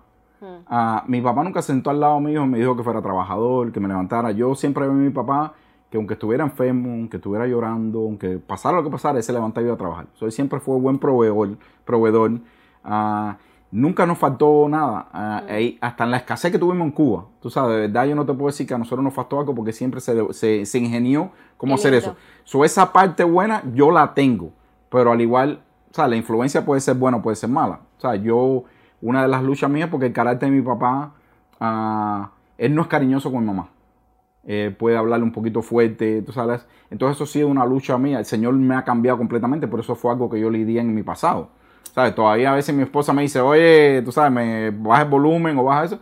Porque, sabes, uno tiene la tendencia a veces ir a ese. Pero la persona que más ha influenciado todo así que yo diría así, nos quedamos así mm, en la parte terrenal, ha sido el viejo mío. En lo bueno y en lo malo. Lo, lo bueno que ha tenido lo malo que yo lo he visto y el Señor me ha, me ha ayudado a mejorarlo completamente, tú sabes. Pero lo bueno se quedó así, pero, pero eso, yo tengo mucho cuidado, mi esposa también me lo recuerda mucho tiempo, la influencia que nosotros tenemos nosotros. Nosotros nos podemos sentar con ellos, leer la palabra, podemos orar con ellos y todo eso. Pero lo que más transformó mi vida no fue una persona diciéndome no hagas esto, no hagas esto, haz esto, esto, lo otro, sino yo verlo Ver todo el día. El ejemplo. Y el Señor hace mucho tiempo me dio una prédica y fue, el mensaje fue algo así, tú sabes, Él- tú sabes, las personas te están viendo. Ellos te están viendo, tú sabes, no, no, no es lo que tú le dices a veces, este es el casquilloso, entonces se ven como tú eres, como tú comportas. Y, y yo me esfuerzo porque no me sale natural por mí de eso, de ser cariñoso con mi esposa, de que me vean agarrando la mano, dándole besos. Mi esposa es súper cariñosa, Mm. ¿sabes? Mucha melcocha, ¿sabes? Ella ha tenido que echarse un poquito para atrás porque, oye, sabes, demasiado, tú sabes. Yo, que, yo tengo la azúcar un poquito alta, entonces imagínate, con tanta azúcar, imagínate, para el hospital tengo que ir todos los días. Eso es un balance, pero yo quiero que mis hijos vean eso porque yo nunca lo vi. Sí, ahora, sí. nunca me afectó porque nunca, nunca conocí algo diferente, pero ahora ya en los caminos del Señor, tener una relación con mi esposa diferente, yo veo la necesidad que hay de, de- para yo ser un hombre completo, un esposo completo, la necesidad que yo necesito son mi vida. Entonces mi papá probablemente no lo pudo hacer, en su, su- él perdió a su papá a los 15 años, Sí. So, él no tuvo ese, Ese esa- ejemplo. ese ejemplo. Mi abuela probablemente una mujer soltera en un país comunista con tanta escasez, dos hijos, tú sabes, no, no pudo haber sido sí. bien fácil para ella. Entonces yo no lo ocupo de eso, yo veo lo bueno que yo he recibido de mi papá y lo malo yo lo aplico para no, para no pasarlo a Un mí, ejemplo para no hacerlo. para no hacerlo. Sí. Eso ha sido bueno, tú sabes, ¿verdad? No... ¿Quieres decirle unas palabras a tu papá? A ver, viejo mío, te quiero mucho. Eh, no, de verdad que has sido un- una persona bien, bien, bien. Eres un hombre bueno, un hombre, ha sido un hombre fiel, un hombre trabajador. Él tiene su carácter, tiene su cosa, pero de verdad que lo amamos así como es. Ya está viejito ya. Y, pero te, te queremos mucho, de verdad que sí. Nos hemos acercado ahora en, en mi vejez, bueno, vejez no, pero ya. No, verdad que sí, pero en mi, en mi madurez. Nosotros somos súper jóvenes. Yo sé, amén, amén. ¿De qué pero estás hablando? sí, ¿De sí, qué? no, pero yo estoy hablando espiritualmente. en la- mi ancianez de, de los caminos del Señor, como mi relación ha cambiado mucho con Él. Tú sabes, verdaderamente yo cuando éramos jóvenes, cuando yo era más joven, como que, que chocaba mucho porque era muy, éramos muy parecidos, tú sabes, Mm. Muy parecidos. Mi hermano es completamente diferente. Mi hermano es como mi mamá. Mi hermano es lo más fresco del mundo. Mi hermana y yo somos igual que mi papá, somos bien ¿En serio? ¿Tu hermana? igualito que yo. No puede ser. Sí, igualita, igualita. Sí. Y entonces, pero mi hermano no, mi hermano es bien pasivo, bien tranquilo. O sea, mi, mi hermano eh, es una, un blueprint de mi mamá. Y mi hermana y yo de mi papá. Wow. Qué So, tremendo. Qué sí, tremendo. bueno. Qué tremendo. Wow. Miguel, tú estabas hablando de, de la palabra de, de la Biblia que, es- que es tu roca diaria, Ujú. que te levantas y piensas en esa palabra, es lo que te Sí, mantiene, sí. te mantiene que es Isaías Sí, Isaías 41 días. 41 días. ¿Qué otra palabra eh, ha sido una, una, una torre fuerte ahí? Mira, una, a mí me gusta leer el libro a mí me gusta Santiago. A mí me gusta el libro de Santiago porque el libro de Santiago te habla, habla mucho de la lengua, mucho del comportamiento. O sea, yo en, lo- en el, en el Ministerio de los Hombres lo tocamos mucho porque es muy, tiene muy buena fundación. Pero algo que en los últimos años me ha llamado mucho, está en Isaías también, creo que es Isaías 5 o 6, no me acuerdo, pero es que el profeta ve, tiene la primera visión, ¿no? es un sueño que tiene, y él ve, el Señor lo lleva a, al cielo, allá donde está el Señor, y entonces lo describe como que, que cuando él está viendo el santuario del Señor, él lo, lo describe como algo sublime. ¿Sabes? Una cosa, tú sabes, ver los querubines que están cantando, todo, todo alabado al Señor. Y a mí eso, desde que yo leí eso, yo ha- haría como unos dos años atrás, yo estaba haciendo una prédica y fue relacionado con eso. Y eso impactó mucho en mi vida de, de lo perfeccionista que es el Señor, de lo bueno que es.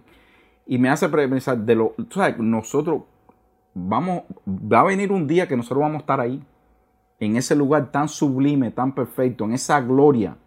¿Sabes? Los querubines se están tapando los ojos, no, no se sienten dignos de ver la maravilla que está delante de ellos y están cantando santo, santo, santo. Me hizo pensarlo, ¿sabes? Eso es lo que nos espera a nosotros. ¿Sabes? Hemos pasado este último año, este último año ha pasado todo global.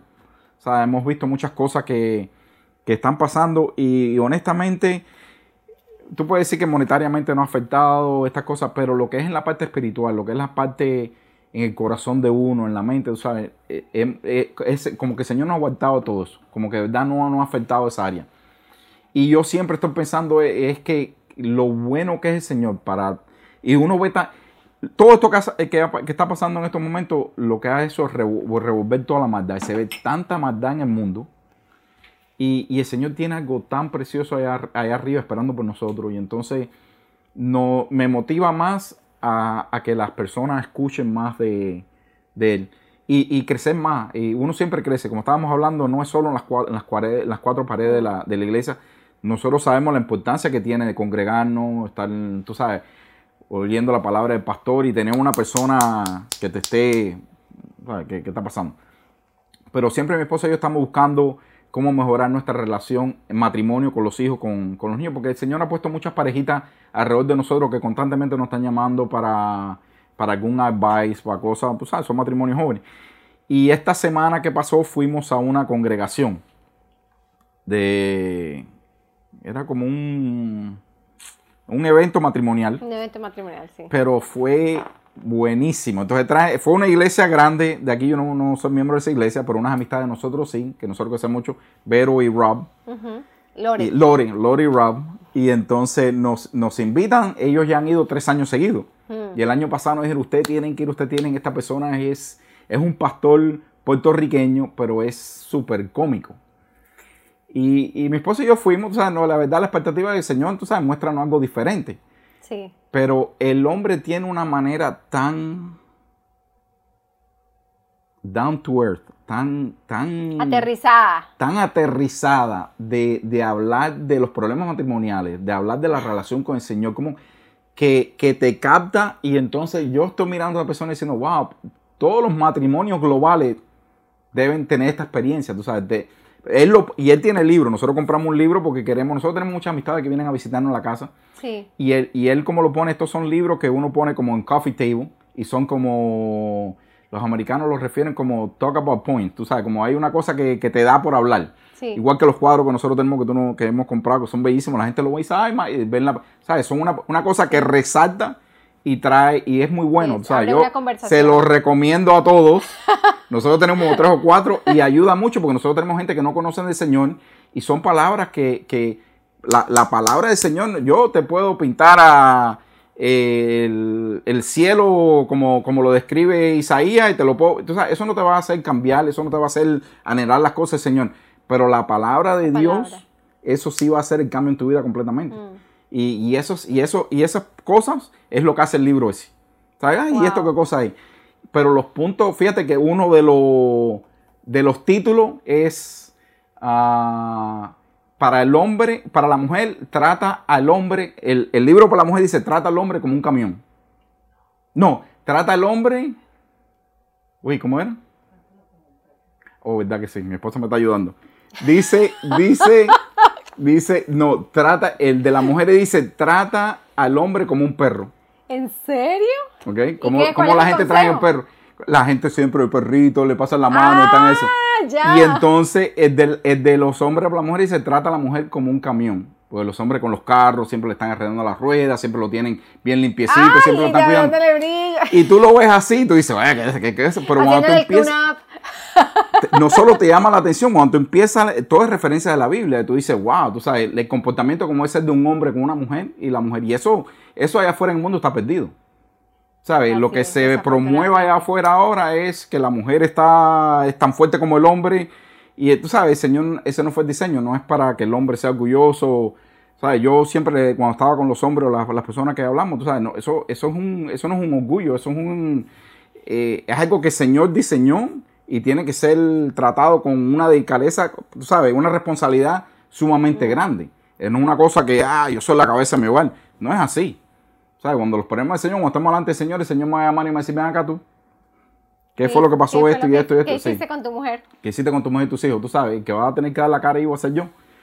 Y entonces ahora se promueve mucho esa igualdad, tú sabes. Y eso no es bíblico, tú sabes, no es para poner la mujer abajo. La mujer tiene un diseño, como el Señor dice, ayuda idónea. Yo sin mi esposa soy un 8. ¿Sabes? No, tú sabes, ella es la que me mantiene. Cuando, cuando lo- el versículo bíblico ese dice, no desmayes, no, ese que me gusta a mí, mi esposa está ahí. Baby, tienes coral, te ve un poquito frío, tienes que hacer constantemente, constantemente. Y esa, es la- esa es la ayuda que habla, que habla La, ¿sabes? la ayuda idónea. Una palabra que dio este señor que me llamó mucho la atención y dice que siempre hubo un rey y un profeta. El trabajo del rey fue una cosa y el profeta fue una cosa. Wow. El profeta siempre estuvo más, tú sabes, que no se vea el trabajo del hombre o el trabajo de la mujer menos que el otro. Sí. Es y él lo puso, tú sabes, no te estás dando un de eso, pero él lo explicó más profundo y yo me quedé diciendo, wow, tú sabes, increíble, increíble, tú sabes, como uno va con el otro. No hubo un trabajo más, tú sabes, uno es rey, rey, pero el profeta. No es uno más importante que el otro. No, Es- ¿sabes? las cosas van- del Señor en el matrimonio es igual, es lo mismo, tú sabes, uno no más, cada uno tiene un rol que hacer. Y ahora está todo es un desorden que hay con todo lo que es el matrimonio, tú sabes, ahora se usa, ahora se en fiesta de divorcio. yo me acuerdo que la primera vez que yo me divorcié, no se lo aconsejo, no se lo aconsejo a nadie. Un momento. Yo- un yo momentico, un momentico. ¿Cómo así que una fiesta de divorcio? Ahora se hace en fiesta de divorcio. Sí, ahora se hace, ¿cómo se llama? Divorce party se llama. So, cuando te estás divorciando, tú sabes, cuando tú, tú- tú haces una, usualmente se hace una fiesta cuando tú te vas a casar, las mujeres salen con sus amigas, el hombre sale con sus amigos, supuestamente eso es lo que se usa. Bueno, ahora no, ahora es cuando tú, cuando te estás divorciando, las amigas tuyas te llevan a una fiesta, tus amigos te llevan a hacer una fiesta. Eso es el- la, la moda en los últimos tres años. No te Eso. puedo creer. Y entonces ahí es donde estamos yendo. Tú sabes, es más barato divorciarse ahora que casarse. Miguel, ahorita que tú estás hablando del matrimonio, ¿qué es lo que más te ha ayudado a ti en tu relación con Juliana? Uy, es ella. Eh, no, definitivamente señor, pero no, si Julie este, me- es una mujer especial, de verdad que sí, de verdad que, wow, yo me quedé corto cuando pedí la oración, de verdad que sí, me quedé corto, corto, corto. El Señor fue above and Above beyond. and beyond, demasiado, y ella es la que me mantiene, ella es la roca mía aquí en la tierra, Mm. la que me mantiene con los pies Aterrizado. aterrizados, sí. ¿Qué te sido- dice Julie? ¿Qué te dice Julie? ¿Qué no me dice? ¿Qué es la palabra que más te aterriza? Que- no, Ahora. no, eh, no, no tanto. Ella, lávate la boca, no, mentira. No, pero ella es bien, ella es bien especial, ella es muy contante, tú sabes, conmigo. Ella se preocupa por la vida espiritual mía Mm. y de los niños. O sea, ella completamente, ella ve lo- la importancia que tiene, o sea, los, los, los hijos de nosotros, igual que de ustedes, they look up to us. Ellos ven todo lo que nosotros hacemos. Y ella, por, ella te va a contar mañana con la relación con sus padres, que también se separaron y todo eso. Tú sabes, eso tiene siempre algo que, que tú sabes, que afecta a tu corazón. Nosotros queremos obtener a los hijos de nosotros de cualquier de esas cosas. Sí. Y entonces de la manera que yo le hablo a ella, de la manera que a veces, tú sabes, no es todo perfecto, no te voy a decir que el No, matrimonio es perfecto completamente. matrimonio. O sea, yo, yo le estaba hablando con ella los otros días, nosotros estamos experimentando, 12 años casados, un nuevo honeymoon. O sea, este año, como te estaba comentando, empezar, a empezar el show, que, que de, de, de todo el chaos que hay alrededor de nosotros, el matrimonio nosotros ha crecido. Nosotros espiritualmente, completamente ha crecido completamente. La relación con nosotros, con los hijos nosotros. ¿Sabes? Yo, en, en el hogar de Dios, yo soy el de la disciplina. Yo soy, yo soy así, el de la disciplina, disciplina. El militar. Es militar, más o menos. Mi esposa, tú la conoces, ella es... La mariposa. Sí, ella deja la puerta abierta de la casa, ella deja el carro encendido allá afuera, ella deja la cocina y después ir para atrás y aquel pollo tan y en los huesos se le ve el pollo que La ya. candela. La candela, no, no, no, es mío, tú no, no tienes idea. Ella es así, yo soy un poquito más esa. Pero algo que yo he notado el cambio de este año completamente en la relación de nosotros y todo eso, pero los niños también. Y me doy cuenta por eso porque mi hijo Miguel Ángel, Victoria es bien cariñosa, bien, bien sumamente cariñosa, siempre lo ha sido conmigo, pero Miguel Ángel siempre ha sido más cariñoso con la mamá conmigo. Y los otros días él escribió un, pa- un papelito a mí. Él casi ni puede ni escribir. Y me puso que he loves me. Ay, tan lindo. Para que él tome su tiempo a hacer decir, wow, tú sabes, él no hubiera hecho eso hace, hace uno o dos años atrás. Y eso que eh, nosotros estamos tan enfocados, y que no es nada malo, pero tiene que haber un balance en la vida. Nosotros estamos siempre tan enfocados en el ministerio, ministerio, ministerio, ministerio, que, que las cosas en el hogar, las cosas en el matrimonio no estaban como debían estar corriendo. Sí. No te voy a decir que estaban en el 90, 80%, no, no sé en qué por ciento estaban. Pero no estaban donde estaban diciendo. Uno tiene el, el crecimiento de nosotros ah, no ha sido gracias al servicio en la iglesia, pero sí lo ha ayudado. O sea, de verdad que espiritualmente uno se siente bien en servir, tú sabes. Y todo eso ha sido bueno, ha tenido un, cre- un crecimiento dentro de nosotros, pero quizás no lo hemos sabido manejar muy bien. Y el Señor tomó esto como para nosotros recapitalizar. Una de las cosas que, que nada más que esto empezó a pasar, Vero, lo primero que... que En el la Señor- pandemia. En la epidemia. nada más que empezó la epidemia, que esto que era, ah, como en enero más o menos, creo que empezó enero, febrero. En, en marzo. En marzo. Bueno, lo primero que el Señor trae a mi mente es que yo me ponga a analizar y todo, y yo digo, wow, si, porque no se sabía la grandeza de esto, dice, si mis, si mis viejos se mueren, si mis padres se mueren, en los últimos 15 años de yo estar en los caminos del Señor, mi esposa, los padres, ella vive en Colombia, ella va cada dos años y va por dos semanas. Y yo me pongo a meditar todo esto y dice, bueno, mi esposa ha pasado más tiempo con sus padres en Colombia que yo he pasado con mis padres aquí en los Estados Unidos.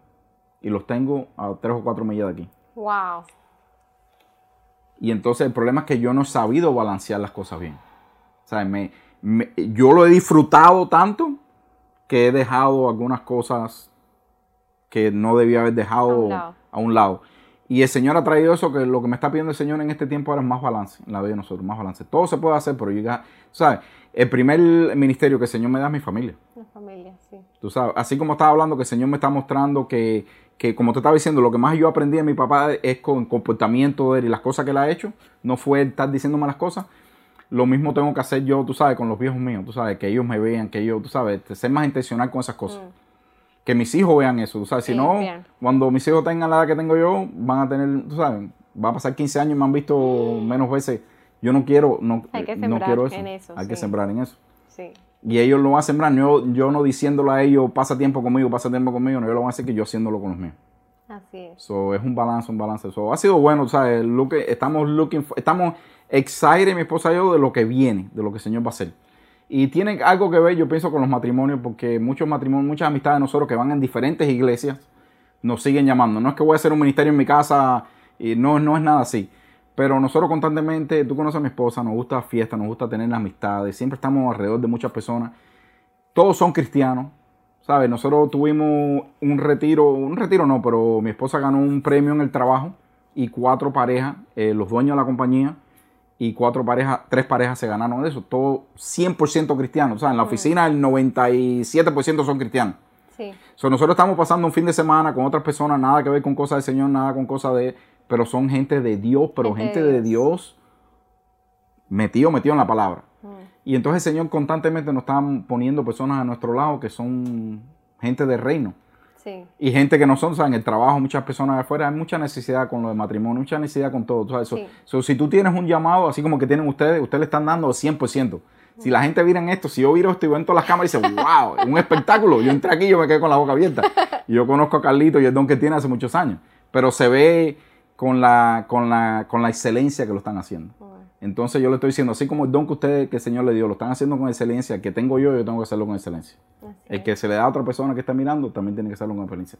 Nunca es tarde para hacer la obra del Señor. Amén. Nunca, nunca. A veces las personas piensan, ya mi tiempo se acabó, ya no voy a cantar porque ya, ya tengo 80 años, no voy a cantar, o que voy a predicar.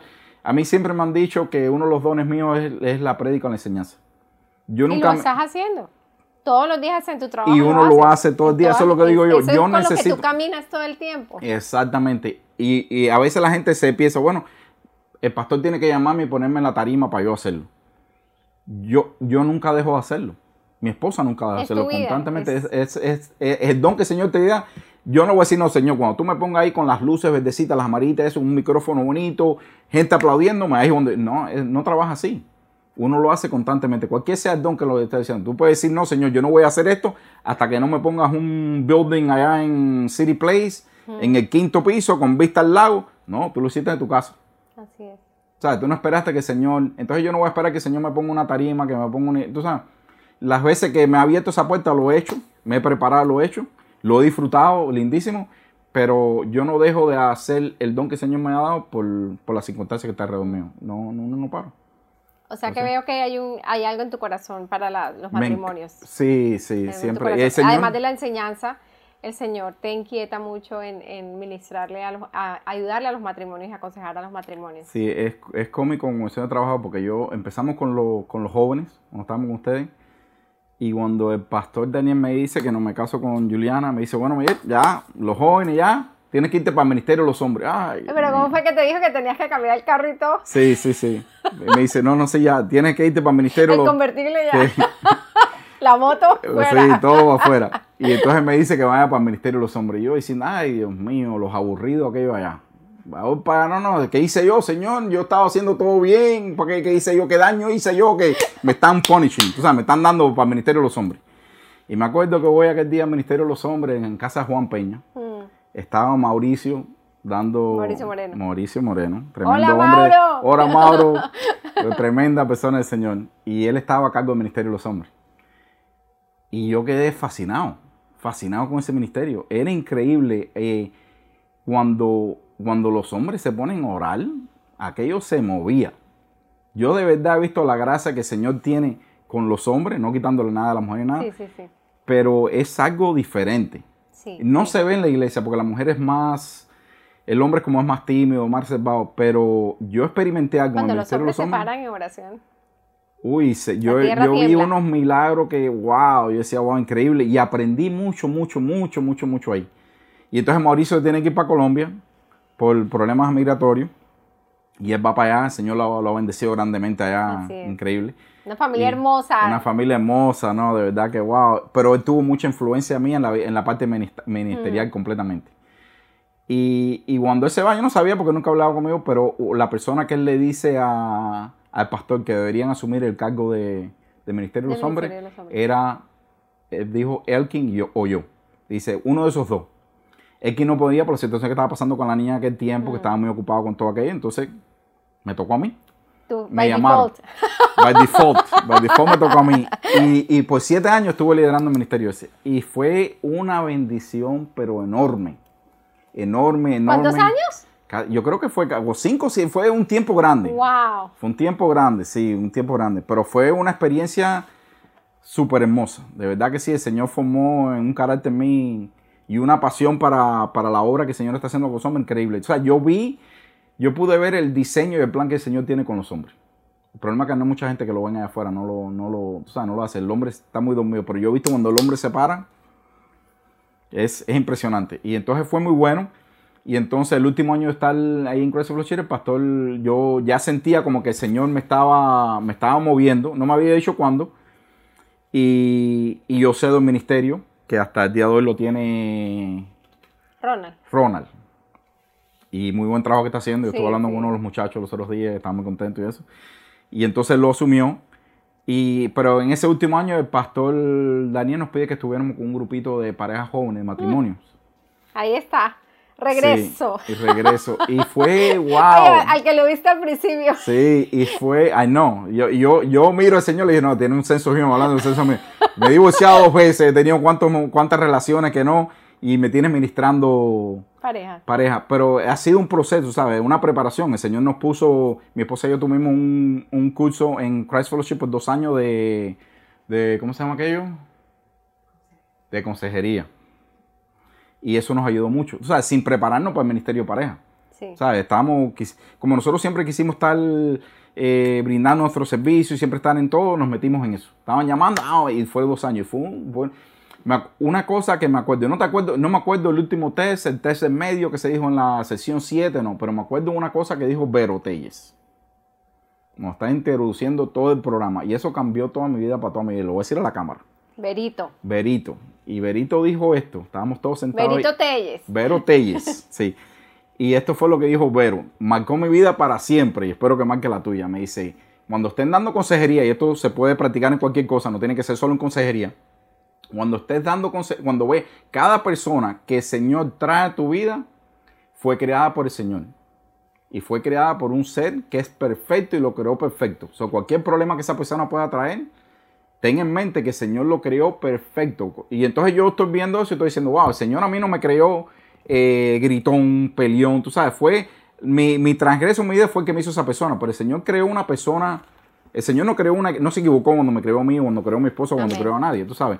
El transcurso, las decisiones que, toma, que yo tomé fuera de los caminos del Señor, me hizo la persona que fui en un tiempo. Así es. Y las mismas decisiones que he tomado en los últimos 15 o 16 años han hecho la persona que soy yo ahora, tú sabes, de, de buscar el Señor y todo eso. Y entonces eso marcó mucho mi vida, que tú sabes, cada persona, ahora yo cada vez que veo una persona en el trabajo, donde quiera, yo lo, Dios creó a esa persona. Ya ves. Con ojos diferentes. Esa persona fue que era, con cualquier queja que tenga, cualquier problema que tenga, lo que, que venga esa persona, fue creada por Dios.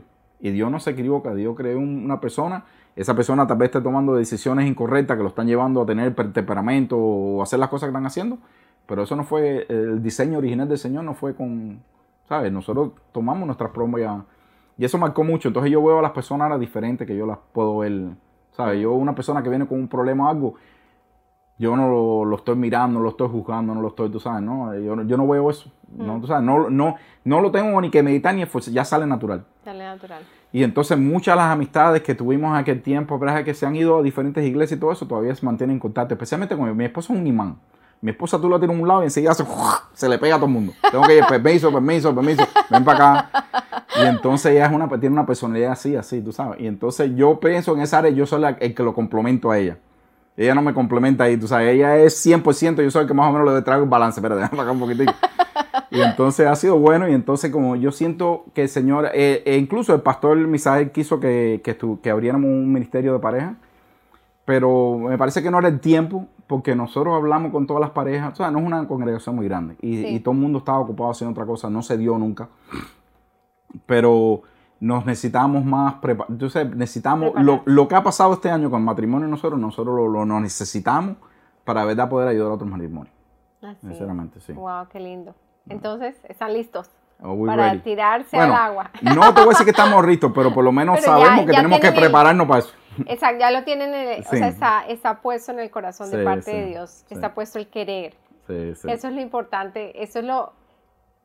Cuando, cuando uno ora, uno ora por claridad, Señor, ¿y ahorita qué? ¿Ahorita Mm. qué viene? Entonces, eso Ah, es lo más lindo. claro que el agua no. Ya tienen eso claro en el corazón Sí. y entonces ahorita el Señor les va a comenzar a dar las, las herramientas y el, el camino, va mostrando el camino, vayan por aquí, vayan por acá, eh, estas son las conexiones que les voy a dar para ese ministerio. Todo el Señor lo va poniendo. Mm. Después de que uno le dice, ok Señor, ya entiendo. Después que te rindes, sí. Ese es el Hola. problema, que uno tiene que rendirse. A veces no queremos soltar el timón. Queremos, Sí. Y eso es lo que pasó en muchos años. Yo estaba contento manejando. Sí, Cuando lo solté, mi vida cambió completamente diferente. así es. Miguel, tú quieres, yo me acuerdo que tú tuviste una- un incidente en tu vida. ¿Cuál? No sé si lo quieras contar. No, cualquiera no. No, tienes que recordar. No, pero es que ahorita que tú estás hablando me acordé que fue un incidente bien eh, importante en la vida de, de ustedes, el accidente en la bicicleta. Oh, sí, sí, sí. Que, que mm, eso fue una, una prueba. Sí, fue una prueba porque, mira, fue. Menos mal que me, ya me se me había olvidado eso Sí, ya. y yo ahorita que tú estás hablando me acordé y yo, Miguel, tú Sí. estuviste y eso fue una cosa súper. Fue, fue algo bueno, fue algo, bueno, no fue bueno, pero sí fue bueno. ¿Sabes? Porque el dolor todavía estoy pagando por las consecuencias. Pero Cuéntanos que, audiencia qué fue lo que pasó. bueno, yo siempre he estado, a mí siempre me ha gustado el ciclismo. Siempre. Yo estaba montando bicicleta desde, desde niño. De, bueno, de niño, tenía 15 años, siempre monté bicicleta. Y, y lo dejé por un tiempo. Y entonces, eh, a medida del matrimonio de nosotros, ah, ya Victoria tendría ya como dos años ya. Miguel Ángel todavía no había nacido, creo que mi esposa estaba embarazada. Yo, o maybe un añito antes de eso, asumo esa pasión otra vez por el ciclismo. Pero el problema que tiene el ciclismo es para tú, estar- yo soy una persona muy competitiva y para tú mantenerte competitivo tú tienes que, que ponerle, ponerle tiempo. Mm. Y el tiempo que yo estaba poniendo era seis días a la semana. Era todo el tiempo. Y entonces en aquel tiempo todavía no estaba en el Ministerio de los Hombres. Y, y me estaba como que enf- enfriando, porque estaba poniendo otras prioridades en mi vida. Estaba afectando el matrimonio mío, porque tú sabes, mi esposa busca más del Señor, busca más del Señor. Y yo estaba diciendo que tengo que hacer 50 millas hoy, porque si no el sábado me pasan por arriba. Sí. ¿Sabes? Eran casi 50 millas todos los días y 75 el domingo. Si no hago las Wow. 50 horas, el domingo no hago 75. Wow. Y, y entonces el Señor tiene una manera bien peculiar como, como te pone un freno en tu vida. Una vez fue con las maletas y esta vez una, una señora me pasa por arriba. Estaba yendo, ibas Eh, tranquilo. en Iba tu tranquilo. bicicleta. Usualmente el día libre, probablemente de todos los ciclistas en esta área, son los viernes. Ese el día que no se, no se, uno- era descanso porque el sábado y el domingo era duro. Y entonces yo cogí el día, había una carrera el, dom- el domingo, era la primera vez que yo iba en una carrera. Siempre hay carrera, pero con amistades, pero así oficial una carrera. Y había una carrera que venía el domingo y yo me estaba preparando, entonces diciendo voy a descansar el sábado. Todo el mundo está descansando el sábado, pero yo voy a, a montar el, el viernes. Y pedí el día libre. Yo nunca he montado solo, yo siempre he montado con un pelotón grande, 50, 60, 70 personas. Mm. Y ese día estaba montando solo. Y no me acuerdo nada de lo que pasó ese día. Hasta el día de hoy no me acuerdo nada. Lo único que me acuerdo es que por la noche, como a las 10 de la noche, salgo en las noticias y me veo en una camilla entrando a una, una ambulancia, todo lleno de sangre. Eso es mi único, mi único recuerdo. Sé que estaba montando bicicleta porque mi esposa me cuenta. Ya el niño tenía un mes de nacido. Yo no me acuerdo ni cuándo nació el niño. Miguel Ángel ya tenía un año desde, desde el accidente ante un mes, yo no me acuerdo nada de lo que pasó en mi Tú vida. ibas montando en bicicleta. Sí. ¿Te acuerdas que cuando tú ibas montando en bicicleta? Sí. Esa parte sí te acuerdas. Sí, no, no, no me ¿No? acuerdo de nada. A mí se me borró un mes completo. Wow. Yo no me acuerdo de esa mañana que si tomé desayuno, no me acuerdo nada. De nada. Ok, entonces tú ibas eh, montando en tu bicicleta y una señora te estrelló. Sí. Te llevaron al Mm. Me paró hospital, arriba, sí, te estaba pasó por encima y te borró la, ese accidente, ese golpe en la cabeza te borró la memoria por un mes. Mira, mira cómo son las oraciones en mi vida.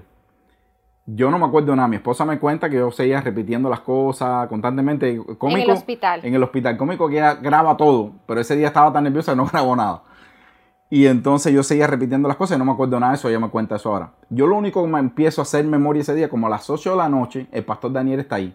Y yo lo único que me acuerdo es, que empiezo a acordarme, es que el pastor Daniel dice, bueno, ya me tengo que ir, déjame orar por ti. Desde que el pastor dice, él estuvo ahí como una hora. Esa hora que estuvo ahí, yo no sé lo que dijo, lo que, lo que hablé con el pastor Daniel, ni cuál fue mi comportamiento, ni lo que dijo mi esposa, nada. Pero de que él dice, bueno, déjame orar, que ya me tengo que ir, ahí es que yo empiezo a recordarme de todo. Y entonces yo le vuelvo a a preguntar a mi esposa qué fue lo que pasó y ella me empieza a contar.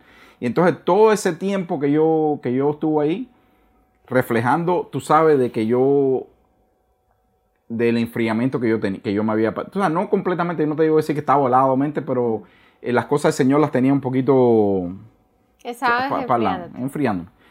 Y el Señor usó eso como para como para Moverte el piso. para moverme el piso, como para ponerme otra vez en la línea del tren.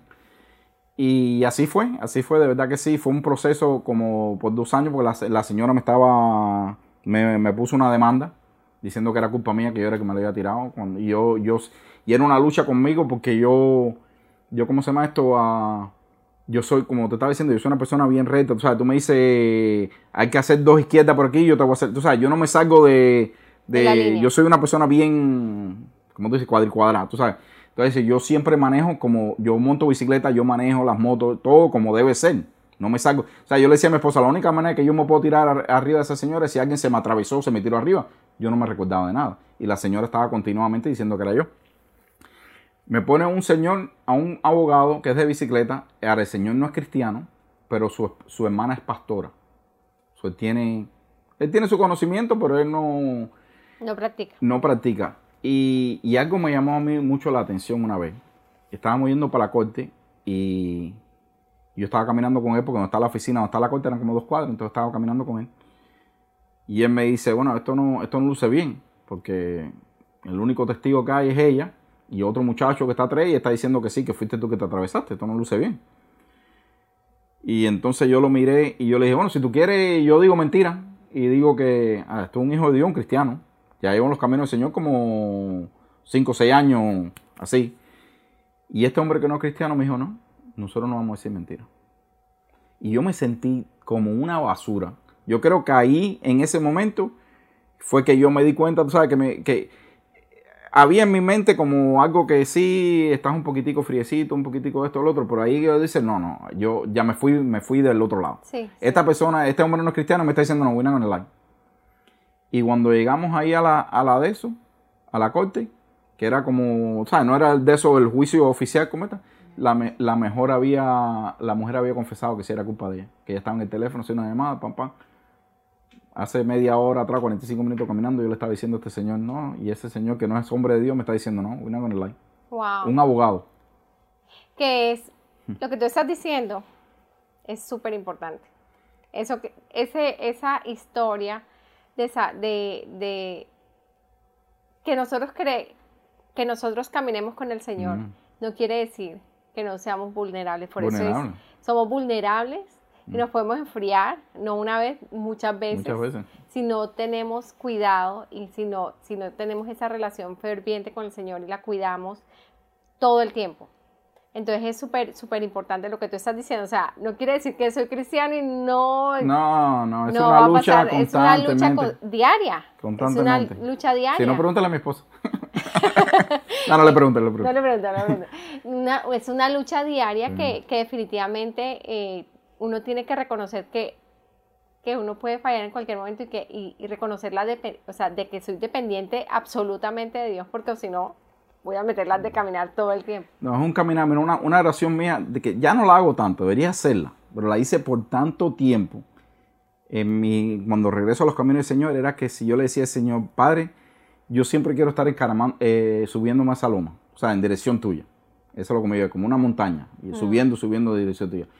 Pero Padre, si yo me caigo, yo quiero, ¿sabes? Ayúdame a levantarme. Y ese versículo te, avisa eso, ¿sabes? Yo soy tu Dios, yo estoy ahí, yo te doy fuerza, ¿sabes? Isaías te dice todo eso. Y eso yo, lo, yo siempre lo he tenido que, no importa cuántas veces yo resbale o cuántas veces yo me decaigo, cuántas veces pierda el, eh, ese fuego, que me tengo que levantar. El, el enfoque, porque a veces nos, desenfocamos. Y si hay una persona... Lo más importante es get up y otra vez.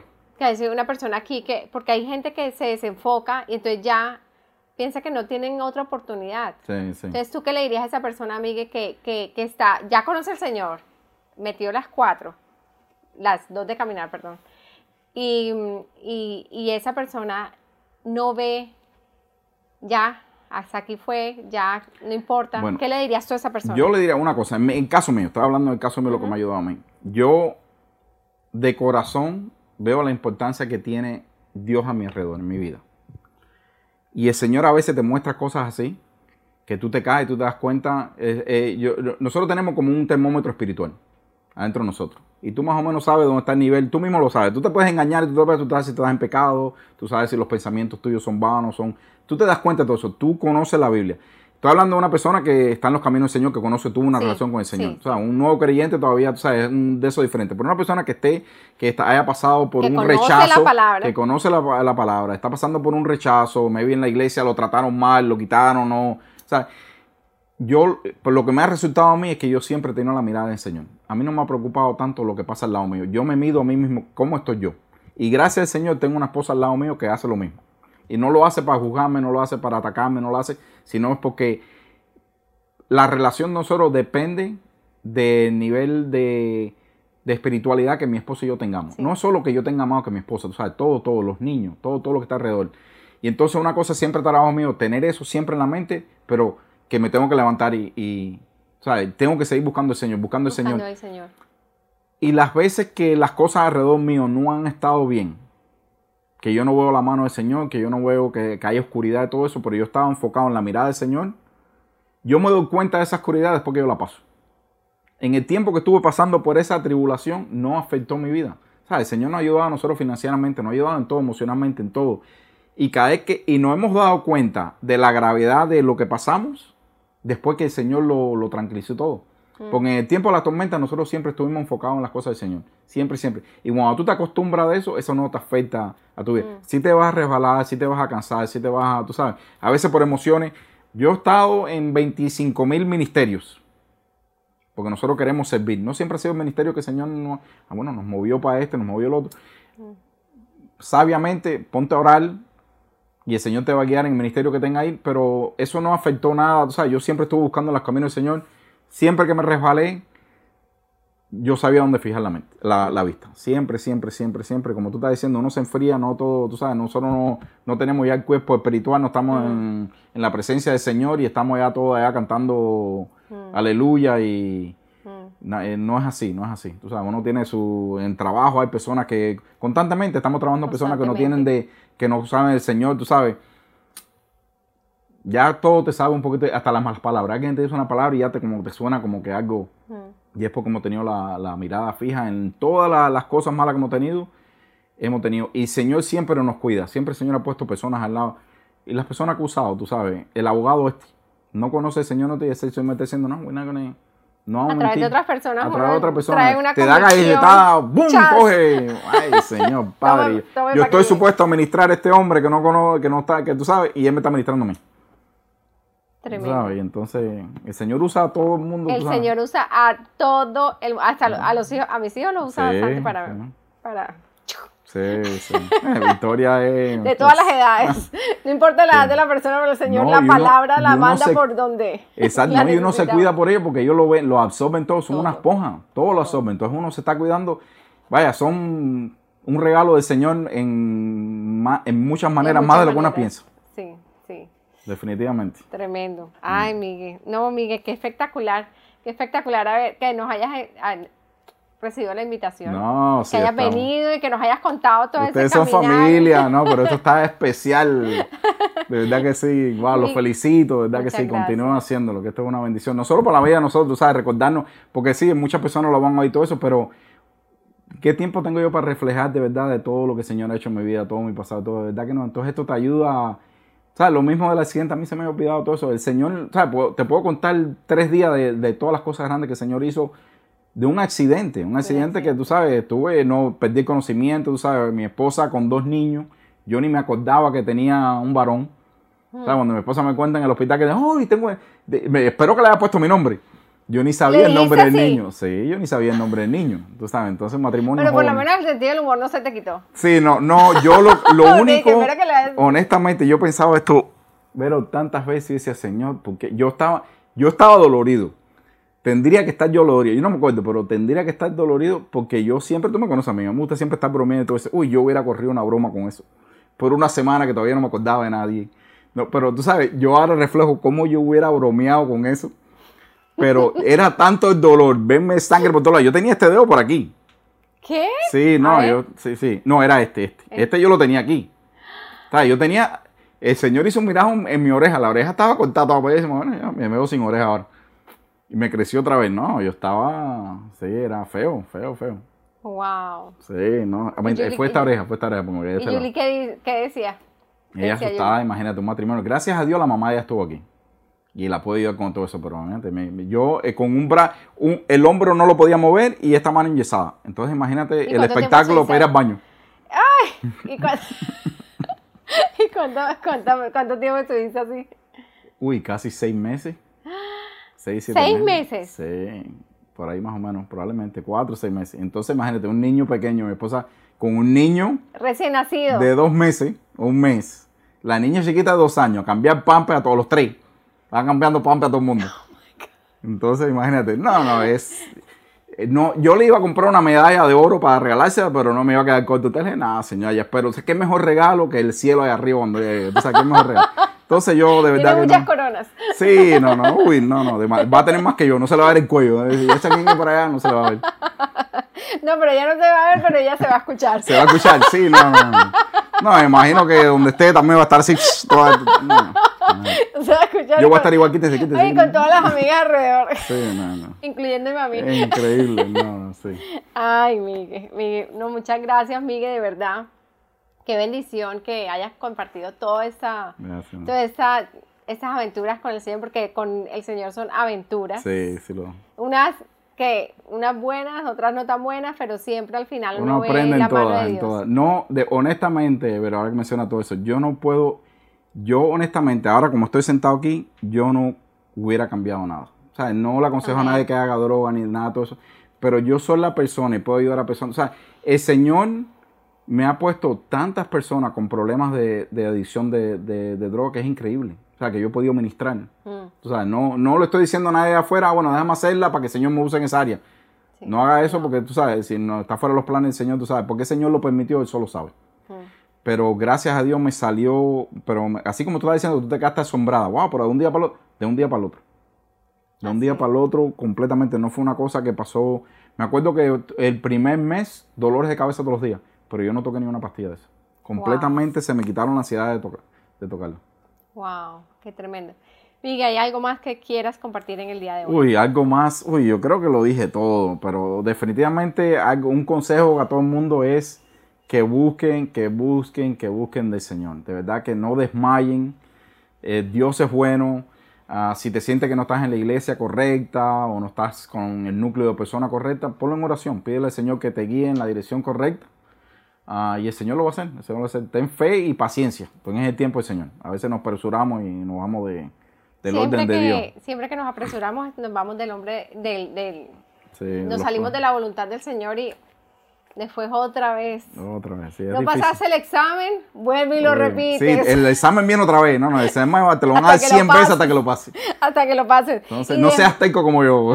Y, y lo más bonito, pues, es engorroso volverlo a repetir y volverlo a repetir, pero cuando lo pasas, el. Señor te ayuda a que pases, que le, ay- que Ayuda le a otro a otros a que pasen el Es examen. verdad, eso sí es, eso es verídico, eso es wow, increíble como el Señor.